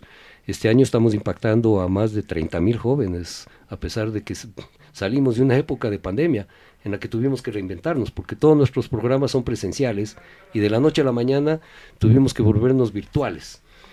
Hubo que reinventarse. Entonces eh, estamos volviendo a la, presencialidad y, estamos muy contentos, tan contentos que durante dos años consecutivos, el año 2022 y el año 2023, la, fu- la Fundación Jun- Junior Achievement a nivel mundial ha sido, ha sido propuesta para el Premio Nobel de la Paz, tanto el año 2022 como el año 2023. Esta Claro. iniciativa local ha sido propuesta. No, a nivel mundial. Ah. La organización a nivel mundial. Y lo cual nos llena también de satisfacciones porque nos permite concluir en otro en otra máxima y es que eh, el emprendimiento genera paz. A mayor emprendimiento, más paz. ¿no? Eh, esto es muy importante. Esto ocurrió en el año 2001. En el año 2010, junto con Mónica Villagómez y con eh, Silvia Cabrera de Uribe, con quien nos habíamos involucrado ya en las temáticas de gobernanza corporativa, vimos que era importante darle institucionalidad a este esfuerzo de, de trabajar en el tejido empresarial ecuatoriano para que ojalá el mayor número de empresas, la mayoría familiares, como, como, como es la naturaleza propia de las empresas aquí y en todas partes del mundo, porque eh, la existencia de una enorme cantidad de empresas familiares no es un patrimonio ecuatoriano, es una realidad de, de todo el mundo. Y dijimos, tenemos que involucrarnos, trabajar en el tejido empresarial, tratar de que el mayor número posible de empresas se involucre en programas de las mejores prácticas de gobernanza corporativa y esa fue la visión y en eso estamos es una, es una segunda apuesta por la empleabilidad. Es una segunda apuesta por la empleabilidad. Acaba de haber elecciones en el instituto y hemos elegido a Mónica Villagómez como presidenta. Ella fue mi vicepresidenta y le he aceptado ahora yo ser su vicepresidente, de tal manera de poder continuar con el sueño. ¿Qué, funciones cumple el instituto y por qué es tan importante? O sea, creo que la pregunta cae por su propio peso de la importancia de darle permanencia y gobernanza a las empresas familiares, que hoy por hoy ocupan más del 35% de las empresas. Mucho más, mucho más. ¿Qué porcentaje será? Mucho más. Yo diría que más del 90% de las empresas a nivel mundial son familiares. Mucho más, sí, más del 90%. ¿Y, y, y qué es lo que ocurre? Las empresas familiares tienden a ser eficientes, exitosas. Las empresas familiares exitosas tienden a convertirse en conglomerados empresariales complejos. Y el momento en que son conglomerados empresariales complejos, es mejor que tengan las reglas de juego claras y las reglas de gobernanza en su sitio y que sean conocidas por todos, porque de lo contrario viene lo que voy a mencionar a continuación. De cada 100 empresas que se crean en el mundo, solo el 70% pasan a la segunda generación. Es decir, ya se quedaron 30. Solamente el 15% pasan a la tercera generación y apenas del 3% pasan a la cuarta generación. Y si uno estudia, como lo, hemos hecho nosotros, las razones por las que esto ocurre, por qué se van quedando empresas en el camino, las principales respuestas no están porque la economía no funcionó, porque la coyuntura no funcionaba, porque el negocio era malo, porque porque el mercado no funcionaba. Siete de cada diez respuestas están ubicadas en problemas de gobernanza de las empresas. ¿Qué, para, para quienes escuchan, ¿qué es un problema de gobernanza? Por ejemplo, no tener reglas de sucesión. Mm. ¿Qué pasa cuando el principal ejecutivo no está? Y no hay reglas de sucesión.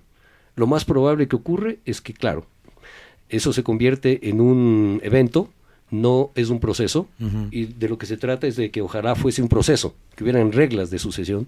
Al no haber reglas, no es un proceso, es un evento y lo más probable que ocurre es que viene el desbarajuste. Alguien toma las riendas, no necesariamente el mejor capacitado, sino el hijo mayor. El hijo mayor, exactamente. Y, ahí vienen estos, estos, estas estadísticas que son crueles que he citado, ¿no? que van desapareciendo por problemas de gobernanza. Yo esperado que o sea, ese porcentaje que el 70 pasa en la segunda generación, hubiera esperado que sea menos. O sea, lo, que yo estaba leyendo, y evidentemente sí coincide con lo que mencionas, es hoy por hoy la gran mayoría de empresas familiares en el mundo superan los 80 años.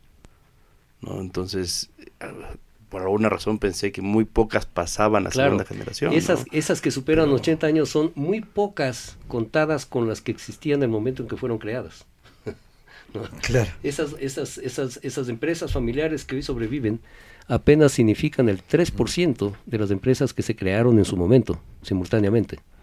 Entonces, claro, las que han sobrevivido son extremadamente exitosas, impresionantemente exitosas, y normalmente son conglomerados empresariales muy complejos. Que, justo, justo eso leía eh, y me parecía interesante porque decía, a medida que la familia y la riqueza crecen a lo largo de las generaciones, el negocio se vuelve más complicado. Y a su vez, las familias adoptan cada vez un enfoque de cartera y capital para administrar el negocio en crecimiento. Claro. Entonces, hay como un desenfoque ¿no? De, del giro propio del negocio y todo se vuelve financiero, cartera, capitales, o sea, cómo mover la riqueza. Sí, hay una, hay una, hay un axioma que se utiliza mucho para tratar de explicar por qué la importancia de la, de la gobernanza corporativa en las empresas y dice, la primera generación crea la empresa, la segunda generación vive de ella y la tercera la embarra. ¿no? Esa es la, por, decirlo, no utilizar otras expresiones. por decirlo elegantemente. Ahora, en la hora actual, tan caracterizada por los uh, emprendimientos, por las iniciativas, por las nuevas ideas, eh, en que una buena idea que nace como un negocio familiar, porque nace de la mente de una persona o de dos personas, que pues, son negocios familiares, típicamente, y que son exitosos, empiezan a ponerse en vitrina y empiezan a tener la posibilidad de que inversionistas externos, externos o internos, inversionistas de ángeles o fondos de inversión, etcétera, eh, inviertan recursos en esa compañía, ¿no?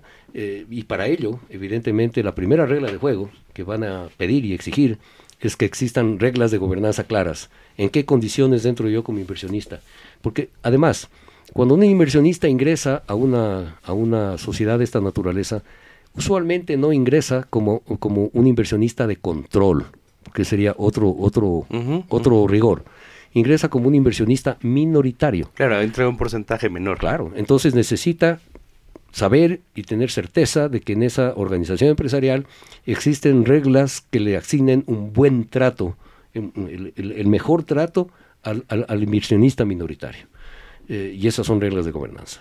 Es que ese inversionista minoritario termina siendo este capital ángel o hay veces semilla que abre la puerta a una segunda ronda de inversión, posiblemente una tercera, y, hoy eso se está globalizando. eso se ha globalizado ya, ¿no? Entonces, si no hay reglas de gobernanza, si no tengo qué ofrecer en cuanto a cuál es la cancha que está trazada en la que va a jugar ese inversionista, eh, lo más probable es que no venga y que no, y que no acuda. ¿Y qué es lo que hace el instituto? O sea, ¿qué papel juega en este...? El instituto lo que hace es promover estas buenas prácticas, da conferencias, da charlas, eh, muchas charlas en las universidades, en, las, en los gremios, pero por sobre todas las cosas también se involucra en programas de formación de directores. Porque una de las, uno de los ejes en los que hay que trabajar en, las buenas prácticas corporativas se refiere al funcionamiento de los directorios de las empresas, en donde deberían existir directores independientes, directores eh, que no formen parte de la propiedad, directores que no formen parte de la administración. Y claro, cuando promovemos estas cuestiones, mucha gente nos regresa a ver y nos dice, ¿y en dónde encuentro a esos directores independientes? De ahí entonces la importancia de formar directores, pero no solamente directores independientes, la sino... la figura de directorio y socios es muy distinta y la gente cree que es lo mismo. Claro, que puede ser, pero no necesariamente. No necesariamente. Y, la formación de directores no solamente independientes, sino también formar directores a miembros de familia que se incorporan mm. a las juntas directivas de las empresas familiares. Formarlos. Formarlos, dotarles de herramientas para que hagan mejor su, su trabajo y tengan clara noción de cuál es el rol la semana pasada tuvimos a alguien que lo formaron para ser director. Lo más importante que tiene que aprender un director es que él puede vivir de los, si es que es miembro de la, de la propiedad, es que solamente pueden vivir de los resultados de la empresa, no de la empresa. ¿no? Eh, hay una gran diferencia. Enorme. Hay una gran diferencia. Entonces son temas tan sutiles, pero que al final del día son tan profundos que es mejor que eh, se comprendan bien.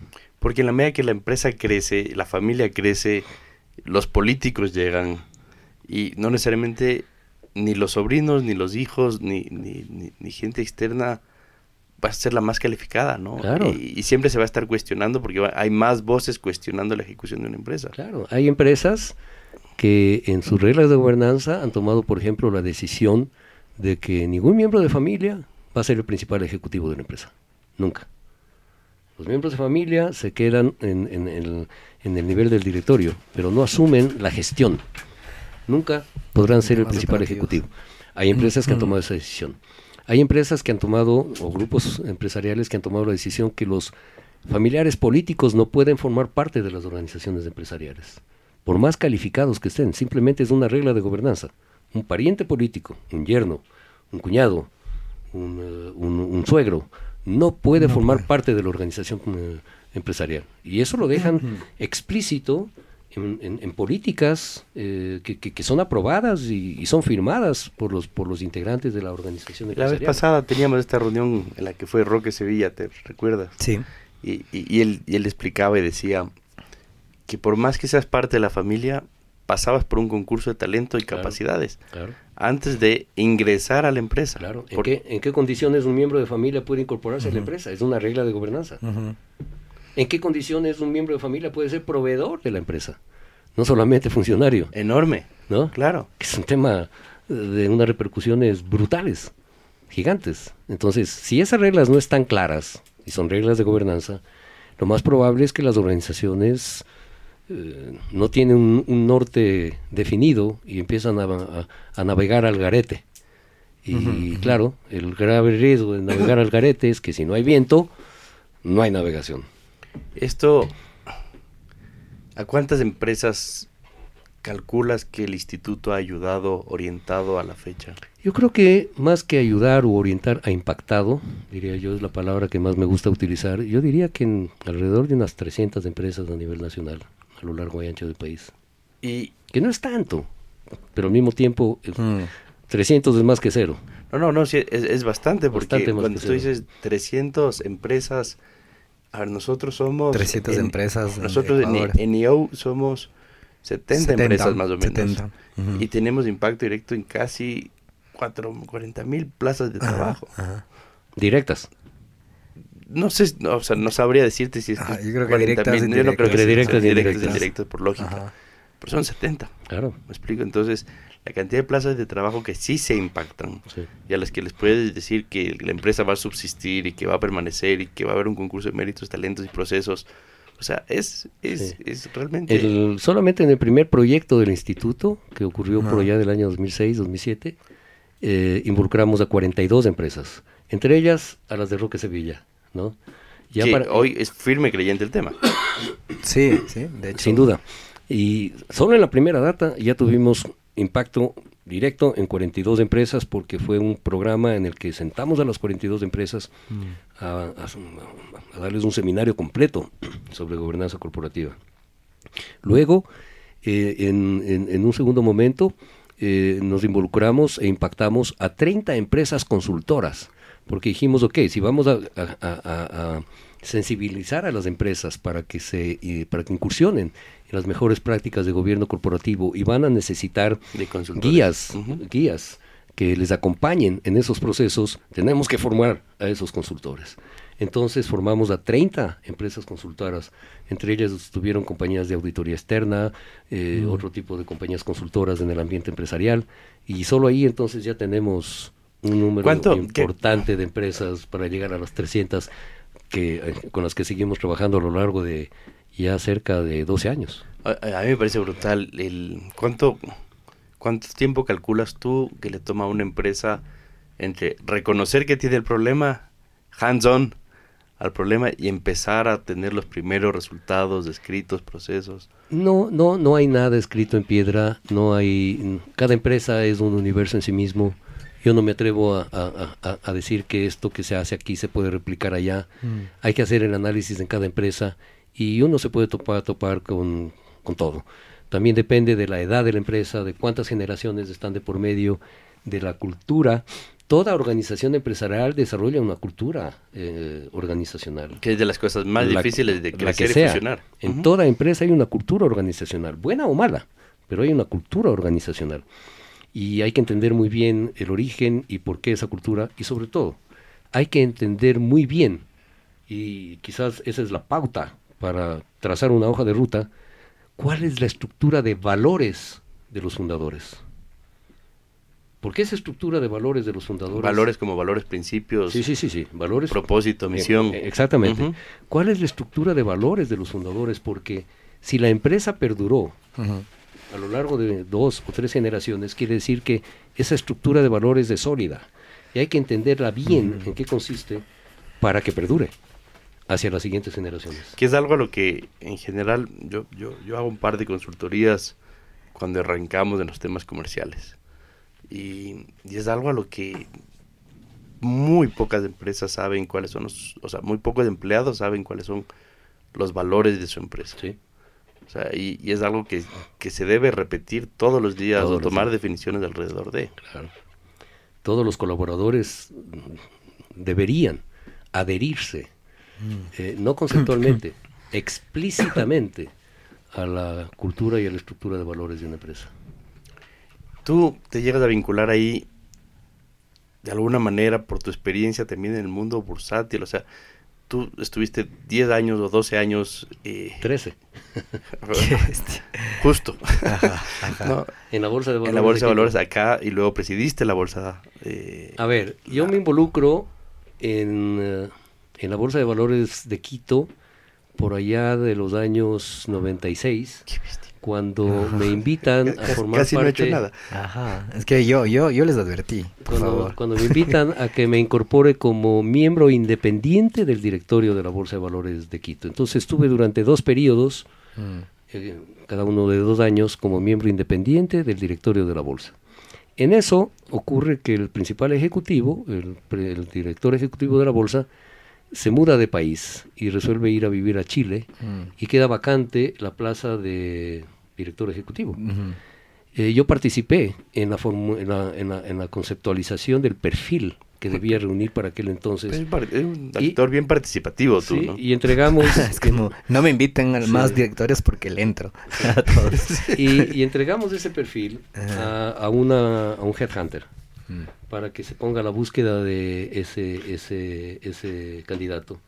Y un día recibo eh, la visita, me piden una cita, yo trabajaba en el estudio que había eh, fundado, recibo la visita del headhunter, y dije, a lo mejor quiere aclarar algo del perfil. Y me dice, mira, he conversado con un par de miembros del directorio y el perfil eres tú. Le digo, pero, lo que ustedes me están diciendo es absurdo. O sea, tú hiciste un perfil en el cual te clonaron. Va, van a creer que yo construí el perfil para mí. Correcto. Y eso no es así. No, no, que el perfil eres tú y que la primera opción eres tú. Bueno, para hacerle corto el cuento largo, terminé aceptando asumir la dirección ejecutiva de la, presidencia ejecutiva de la Bolsa de Valores de Quito en una época muy cruel, porque esto ocurría en el año 2000. El año anterior había sido la crisis financiera. Correcto. Eh, la, bolsa, la quiebra de los bancos. Y la dolarización. La bolsa estaba... Eh, eh, bueno, la dolarización arranca en el 2000 propiamente tal, pero el, el, fenómeno que, que, que, le golpeó mucho al mercado bursátil fue la crisis financiera, porque los, eh, los, los, productos que más se cotizaban en, en, el mercado bursátil ecuatoriano, que es muy pequeño, uh -huh. y mucho menos en ese tiempo, eran acciones de los bancos, bancos que cerraron. Entonces también, al igual que la aviación en nuestro caso, -huh. la bolsa se quedó con la mitad de clientes fuera de contexto. Y entró en una etapa sumamente crítica. Y lo que se me ocurrió a mí, ahí había un problema de flujos, fue dedicarme a hacer algo que pudiera haber resultado eh, absurdo e ilógico. Y con el presidente del directorio de aquel tiempo, que era el doctor Gonzalo Chirboga, un gran amigo mío, mm. eh, de la familia que regenta Confiteca, Confiteca,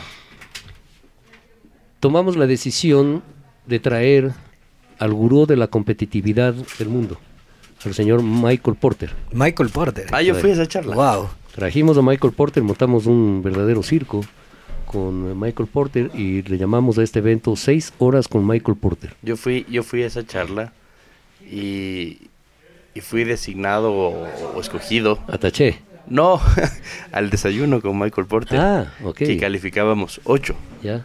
Y una de las mejores experiencias para mí. Sí, o sea, sin duda. Sin duda alguna. Que era el gurú de todos. Era el gurú. De... Bueno, sigue siendo. Sí, creo que sigue siendo el gurú de la competitividad en, a nivel global. Y claro, eso le dio oxígeno, le dio respiro y pasó el tiempo y terminé quedándome eh, los dos años de mi periodo como presidente ejecutivo y luego me pidieron que asuma la presidencia del directorio en la que estuve durante 11 años consecutivos. Consecuentemente yo estuve eh, involucrado en la actividad de la bolsa desde el año 2000 hasta el año 2013. En el interín resolví que era muy importante involucrarse como bolsa de valores, probablemente una de las más pequeñas de la comunidad iberoamericana, en, eh, en, la, en la, comunidad iberoamericana. Pero vuelve a ser en, este, la Federación este Iberoamericana tuyo, de Bolsas. Este tema tuyo de network, de asociaciones, Sí. de gremios, Sí, o sea, siempre la posibilidad de crecer, Crecer. crecer la red. claro. Entonces fue muy interesante porque eh, siendo una bolsa tan chiquita como lo éramos, eh, nadie dudó en que pudiera yo ser elegido primero como vicepresidente de la Federación Iberoamericana de Bolsas en el año 2000, eh, 2005 y luego en el año 2007 elegido presidente de la Federación Iberoamericana de Bolsas. El primer ecuatoriano designado a ese, a ese cargo. Eh, en realidad el segundo, había habido uno anterior, Modesto, Modesto, ya me voy a acordar el apellido de la ciudad de Guayaquil, que hace muchos años atrás había sido presidente de la Bolsa de Valores de Guayaquil, fue designado también presidente ¿Cuál, de la ¿Y cuál crees que fue tu mayor aporte al mercado bursátil en el Ecuador en esos 13 años de ejercicio? Yo creo que la promoción del mercado, yo creo que el, eh, eh, involucramiento de más empresas, sobre todo en el mercado de emisión de valores de renta fija, eh, obligaciones, papel comercial, eh, empezamos a dar vuelo a las titularizaciones que no existían antes. Las primeras titularizaciones se hicieron durante ese periodo. Eh, en fin, yo creo que eh, el impulso fue grande. Eh, no el necesario ni el suficiente, porque siempre se puede hacer más. Pero claro, nos topábamos con otro tipo de realidades que también confrontan nuestra idiosincrasia. La existencia de dos bolsas de valores en el país, una en Quito y otra en Guayaquil, era un óbice para el desarrollo del Ese- mercado ese- bursátil Ese ecuatoriano. es un déficit que tenemos en casi todas las industrias. Sí, yo intenté fusionar las dos bolsas, pero no tuve la habilidad de hacerlo.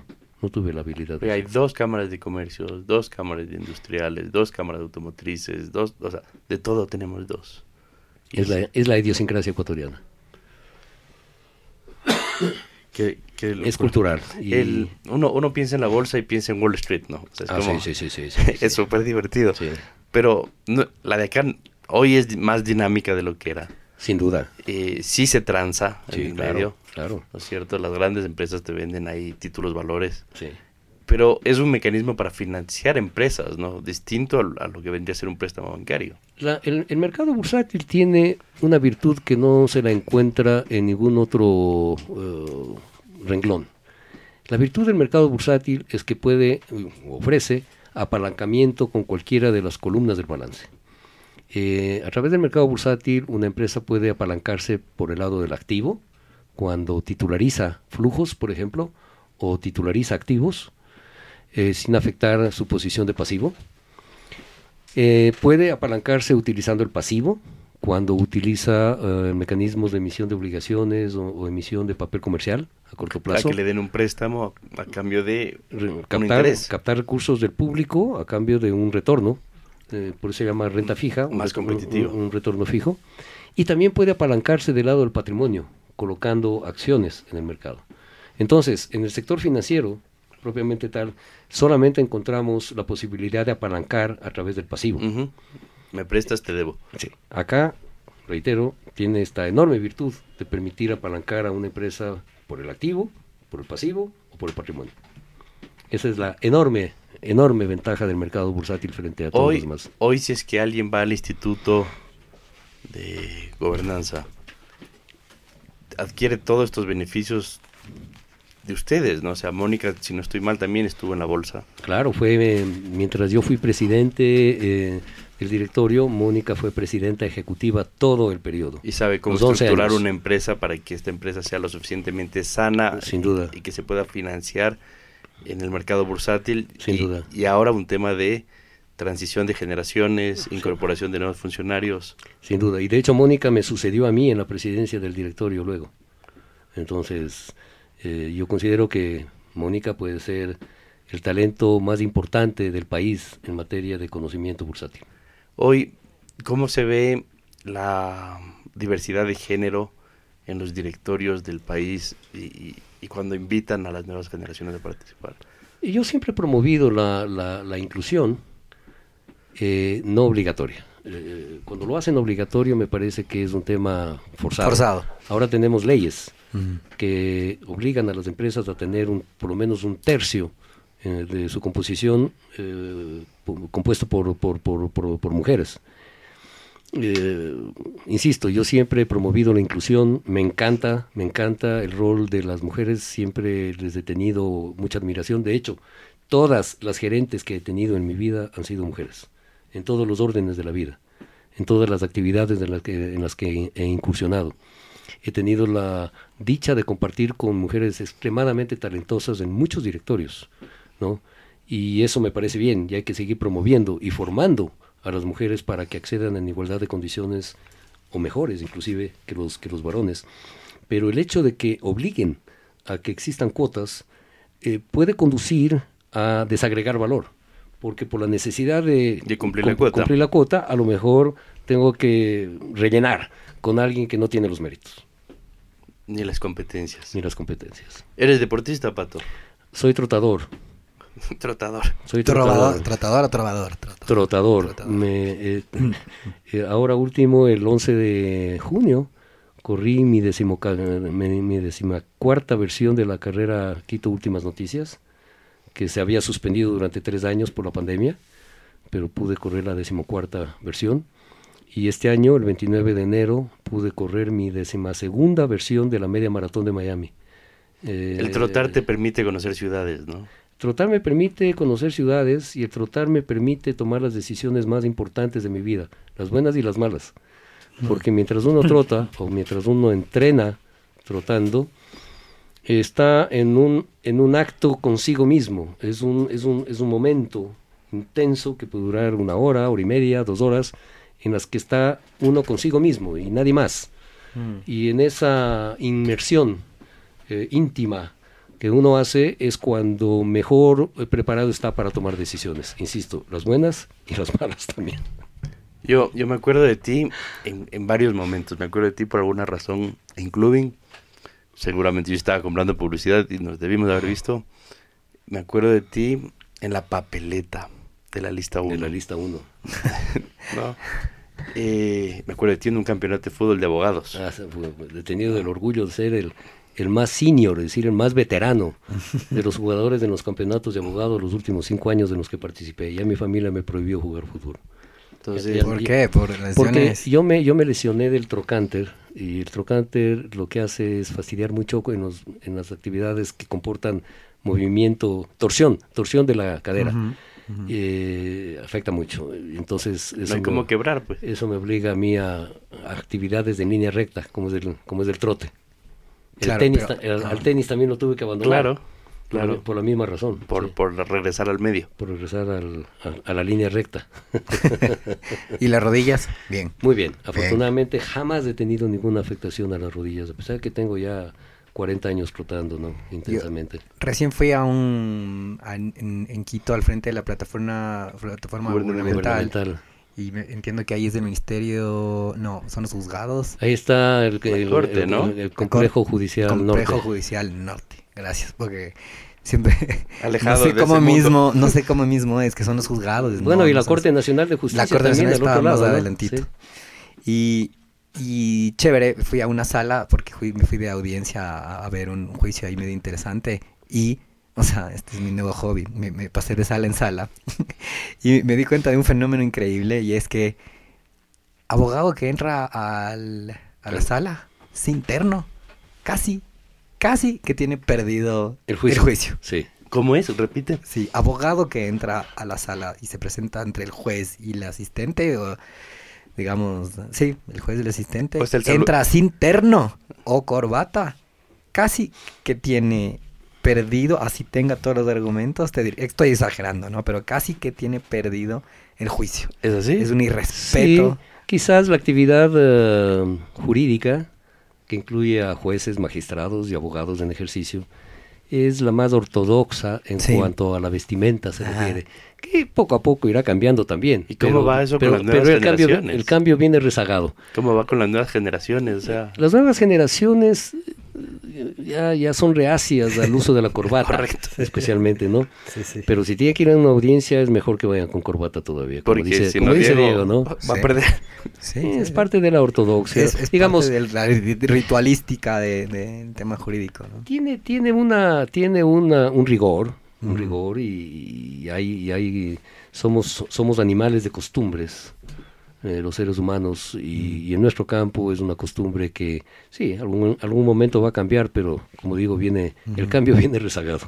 En, en la investigación, la gente de tu oficina dice que eres una persona increíblemente positiva, resiliente, que siempre ve el vaso medio lleno y que le apuesta al Ecuador. Sí, sí, sí, sí, sí, sí, sí sin lugar a dudas. Muchas veces cuando me visitan clientes de afuera, eh, cuando están en, en- en etapas exploratorias, indagando qué es el país, cómo funciona, qué tanta seguridad existe, yo tengo que reconocer que debo hacerle a la verdad un verdadero chicle, Porque si les cuento la, como dirían los chicos, si les cuento la plena, La plena. lo más probable es que me convierto en un repelente o, o- o Y que no contribuyo, o contribuyo a, a- a- a que el inversionista se sienta repelido por las condiciones.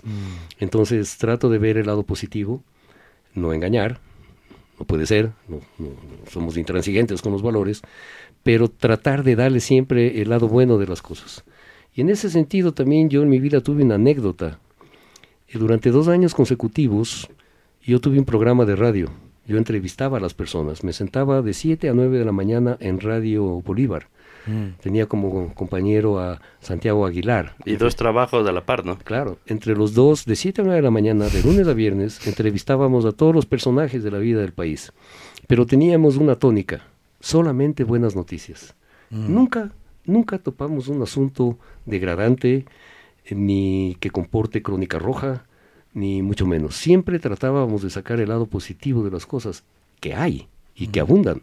Porque si uno se pone a meditar, Somos más los buenos que los malos. somos muchísimos más los buenos que los malos. Y las cosas positivas no se cuentan, solo se cuentan las cosas negativas. Eso las, es como un must. Las buenas noticias no, no, no venden.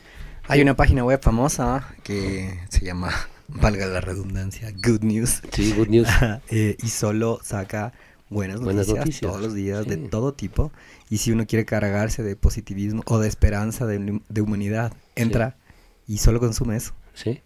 Porque si no, Si Te- no, te- no. ¿cómo, ¿Cómo te llenaba el, el programa de radio? O sea, ¿te gustaba tenerlo? sí tienes, sí tienes voz de locutor, Pato, déjame Me decir. No es, la, no, es, no es la ronquera, Y te no es la gripe. Y se, no. y se parece a alguien de televisión también. A me ¿Sabes a quién se parece? No sé si tú le conozcas y, y- y te caiga mal y, y- y no te caiga, te caiga chancho la comparación, pero al tienes la voz parecida al Nelson Maldonado en ciertos rasgos. ¿Al, al médico? Ajá, Mira pianista. Me- Ajá. a, mí pero me han co- físicamente- a mí me han confundido mucho y todavía me confunden mucho con Andrés Carrión. Ah, Hay mucha gente que me dice, licenciado Carrión, buenas tardes. pero ah, lo- físicamente, eh, físicamente, es cierto. Sobre todo cierto. cuando Andrés usaba también Ah, eh, cierto, barba. cierto. Sí, Cierto, tiene como un mismo corte. ¿Qué tal eres tú para pegarle a la mesa? Así. No, a veces se irá, Para ¿no? cerrar el programa. A veces se irá un golpecito. claro. Oye, Sí, verdad. hoy por hoy es importante el dado a las vivencias. Las vivencias. ¿Qué Las te hace reír? Bueno, a mí me hace reír la vida, me hace reír la familia, eh, me hace reír eh, mis nietos, son quizás los que más me, me divierten, eh, sin duda alguna. Mis yernos, mis, mis, mis hijos, a quienes admiro y, y les adoro. Eh, y también me hacen reír las tonterías. Porque si uno se pone a pensar en la realidad del cacho, el contenido del cacho, mientras más soquetes del cacho, más gracia nos causa. Entonces uno tiene que aprender Del a cacho del reírse- chiste, del cacho de los Sí, cachos. el cacho de los cachos, del ok, chiste. Mientras más soquetes del cacho, más, eh, más gracia nos causa. ¿Eres bueno por un chiste? Sí, me gusta. A ver. Un cachito, a ver. A ver, a ver si me sale espontáneamente. el momento de los momentos es- no, no- no es tan fácil, ¿no es cierto? sí, no, Claro, el- no es tan el- fácil. El, chiste sale de espontáneo siempre. Sí, y además una cervecita ayuda o algo, una cosa floja. Está bien. A ver, yo me sé uno, si es que me, si es que me acuerdo, mientras el pato se acuerda. Em, llega, la, llega la mamá a la casa y le dice al, al hijo, mijito, acabo de venir del colegio, que es que en el colegio te andan diciendo payasito, ¿eh? ¿Quién me ha dicho eso a la mamita? Oye, este, este, este, este, este podcast está solamente destinado a, a- a mayores de edad. Sí, Correcto. sí, Ya. puede ser colorado. No, no es tan colorado, pero es un poquito picante.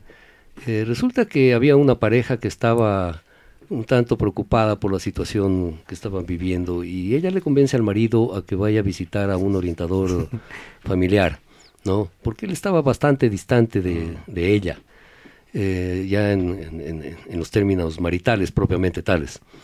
Y acepta el marido ir a visitar al, asesor o consejero matrimonial. Y bueno, de regreso, claro, la esposa ansiosa de saber cómo le fue. Eh, mijito, ¿cómo te fue con el, con el consejero? A ver, mijita. Me dijo que tengo que hacer deporte, sí, que debo dejar de tomar tanto café, que debo preocuparme más de las cosas sencillas, pero que por sobre todas las cosas me dedique al sexo. y que el sexo en mi vida a estas alturas y a mi edad tiene que ser intenso. Entonces eh, la esposa desaparece y al poco tiempo regresa a la habitación donde estaba el marido con su mejor negrillé. ¿no? y con música ya puesta con la luz a media a, A media luz. a media luz y con música romántica de fondo y el marido le dice a la mujer ay hijita tú y tus remedios caseros Como el cacho ese de Sixto que le dice, igualito, igual, más o menos igualito llega, llega, es que no me acuerdo cómo se llamaba la, la esposa de Sixto en su, el, Elvita, ¿no se llamaba? El, Eugenita. Eugenita. qué ingrato una mujer tan querida Ya no sé si contar el cacho. Ahí porque- quedó. Ajá. Eh, ajá, pero igualito, solo que había que planchar el trapo. Eso dice el cacho. bruto. Está bien. Oye, eh, deseos de la infancia que nunca cumpliste. Yo creo que cumplí todos. No recuerdo algo que se haya quedado en la lista de asuntos pendientes. Claro, todos aquellos que estaban a- al alcance. Porque también la vida nos enseñó a, mm, satisfa- a satisfacernos con lo que tenemos y no a sufrir por lo que no tenemos. Entonces, eh, las satisfacciones siempre han sido a la altura de las circunstancias. Eh, Mm, Así que yo creo que no, no, no, no, no, no se quedaron temas significativos en la agenda de asuntos pendientes. ¿Eres, ¿Eres un hombre de fe? ¿Rezas en las noches? o- Sí, todas las noches rezo, ¿O agradeces? rezo y agradezco. Y es lo primero que hago al despertarme. Excelente. Mm, Eh, ¿Cuáles errores sí volverías a cometer? Wow, buena pregunta. Club VIP, Sí, Club VIP, sí. Gran aprendizaje. un aprendizaje enorme. Eh, otro error que sí volvería a cometer, involucrarme en el CONAM, a pesar de que aquello significó desinvolucrarme de, de la John F. Kennedy. Eh, sí, yo diría que son dos momentos intensos en la, en la vida profesional de uno. Qué chévere. ¿Qué libro marcó tu vida? Muchos libros. Eh, Pedro Páramo, de Juan Rulfo, un- un- un- una obra que me, que me significó mucho. Y también aquellos libros que eran tediosos de leerlos porque eran larguísimos, la Ilíada, la Odisea, marcaron mucho. Eh, Miguel de Cervantes también es un personaje que, que tiene muchas inspiraciones y muchas lecciones. Si uno analiza eh, letra, párrafo por párrafo, el Quijote de la, Man- de la Mancha ve, ve unas, un- una sabiduría Yo nunca me lo he leído. impresionante, ¿no? En cada párrafo hay una, una lección. Eh, el Principito, de Antoine de Ay, qué lindo. Saint-Exupéry. De, de Saint, ¿cómo es? Antoine de de Saint, Saint-Exupéry. Exupéry. Sí, que era un piloto que murió muy Sí, joven, era un piloto, ¿no? pero lo que dejó escrito trascendió. Sí, a mis hijos se lo regalaron Trascendió. hace poco. Quizás la más eh, célebre frase del Principito es lo esencial es invisible a los ojos, que quiere decir en definitiva, en mi interpretación, las cosas más sencillas son las más eh, contundentes y son tan sencillas que a veces no lo vemos. Lo esencial es invisible a los ojos. Es una frase que a, a mí me, me dejó marcada. marcado. Claro, Y también tiene una ilustración hermosa en el libro, Sí. La serpiente que se come el elefante. exactamente. Chévere. ¿Hay, ¿Hay alguien que hoy, viendo en retrospectiva, le agradeces que se haya cruzado en tu vida? Varios personajes. Fabián Ponce Ordóñez, que quizás fue mi primer mentor. eh, Lucho Gómez Izquierdo, padre de un extraordinario amigo mío, Bernardo Gómez, que me acogió y fue muy generoso en cuanto a transmitirme conocimiento y sabiduría. Te hizo crecer. Me hizo crecer. Y quizás por encima de ellos, por supuesto, Jesucristo. Jesucristo es un inspirador de todos los días. Me, o sea, que me, me encanta porque en los últimos tres Sí. podcasts Sí. eh, aparece el personaje, ¿no? Y, y- y es súper bonito porque, porque ves que esta gente que tiene disciplina, que, que crece, es agradecida y, tiene fe, ¿no? Y deja las cosas en manos de alguien. Em, ¿Qué papel juega la esposa de un emprendedor? Uh, es la heroína, definitivamente es la heroína. Mm. Es la que acompaña, orienta, enseña, enseña mucho, eh, corrige. Eh, yo creo que las Corrige a actividades... todos en casa. Hablo- sí, sí, hablo de mí, hablo del, em- del emprendedor. Corrige, eh, pero por sobre todas las cosas le tiene mucha paciencia, que es quizás la virtud más, más eh, eh, importante y, y la que más hay que agradecer, ¿no? Eh, la paciencia que le han tenido a uno, porque como decía, si yo he robado, claro que he robado, he robado mucho tiempo a la familia, a los hijos, y todo ese tiempo de ausencia, pues la que ha tenido que estar cubriendo eh, eh, lo- eh, los espacios es la compañera. Increíble. Para cerrar, eh, ¿con qué sueñas, Pato? ¿Qué, ¿Qué nuevo logro buscas tener? Bueno, yo sueño con que pueda bajar de 12 horas a 10 horas al día de trabajo Para destinar esas dos, ¿eh? a la familia. Eh, sueño con que lo que he construido perdure, que, que, que la gente, yo, yo, yo, yo- yo siento que la gente, eh, como decía en un momento al principio, yo no tengo enemigos, tengo muchos amigos. Siento que la gente me aprecia, como yo aprecio a la gente, y sueño con que eso no cambie nunca.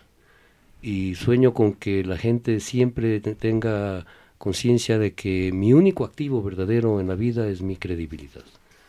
Eh, y la credibilidad debido a, a varios factores, entre ellos el, el- el haber sido siempre, y así seguiré siendo, intransigente con los valores. Qué, qué linda carrera has tenido. Eh, yo sí encuentro muchísima congruencia desde los 10 años que nos empezaste, bueno, 9, que nos empezaste a contar. eh, esa promesa que hiciste, eh, cómo, cómo te empiezas a responsabilizar por toda la gente a tu alrededor. Todo el mundo te admira porque eres una persona súper solidaria. Eh, y, y se ve que eso viene desde ahí, ¿no? Eh, el, el tema del sector público, heredado posiblemente, quién sabe. Adquirido, diría yo. Ah, no sé. Eh, inquieto porque estuviste Mm. en temas bursátiles, gobierno, aerolíneas, eh, Revistas, radio. de editoriales. Y, y el mundo de los estudios jurídicos ves 11.000 industrias. ¿no? Entonces te, te mantiene entretenido. Y, y- y lo más lindo es que lo que dices, no tengo enemigo en una carrera que puede ser muy, muy difícil de no tener a alguien que te juzgue, ¿no? Entonces, a mí me ha encantado tenerte en el podcast y te agradezco un montón por el espacio que tuvimos. Muchas gracias a ustedes, Luis Miguel y Diego. A mí también, Pe- eh, Pato. Casi te, casi te digo Peña. Volví al San Gabriel. Como el colegio. Oye, Peña. Sí. Eh, yo, eh, como que eh, es increíble tu trayectoria. Es de locos. Te iba a preguntar si es que actualmente, mm, cuando este podcast ya comience a facturar cachín, cachín, podemos visitarte para temas tributarios y, y temas de impuestos y financieros. Por favor, por favor. Te Con tomo- mucho gusto. Te vamos a tomar la palabra. De eso, de eso vivo. Cuando vendamos en Australia, dices tú. Ajá, ajá. Correcto. Y esto, esto es a través de tu estudio, ¿no es cierto? Novoa eh, Peña y Y Torres. Torres. ¿Cuántos apellidos? Bien. Eh, y esto, ¿hay una página web o algo donde podamos Sí. encontrar? Www, www.legalecuador.com. Legalecuador.com. Maravilloso, Ujú. maravilloso. Luismi, gracias.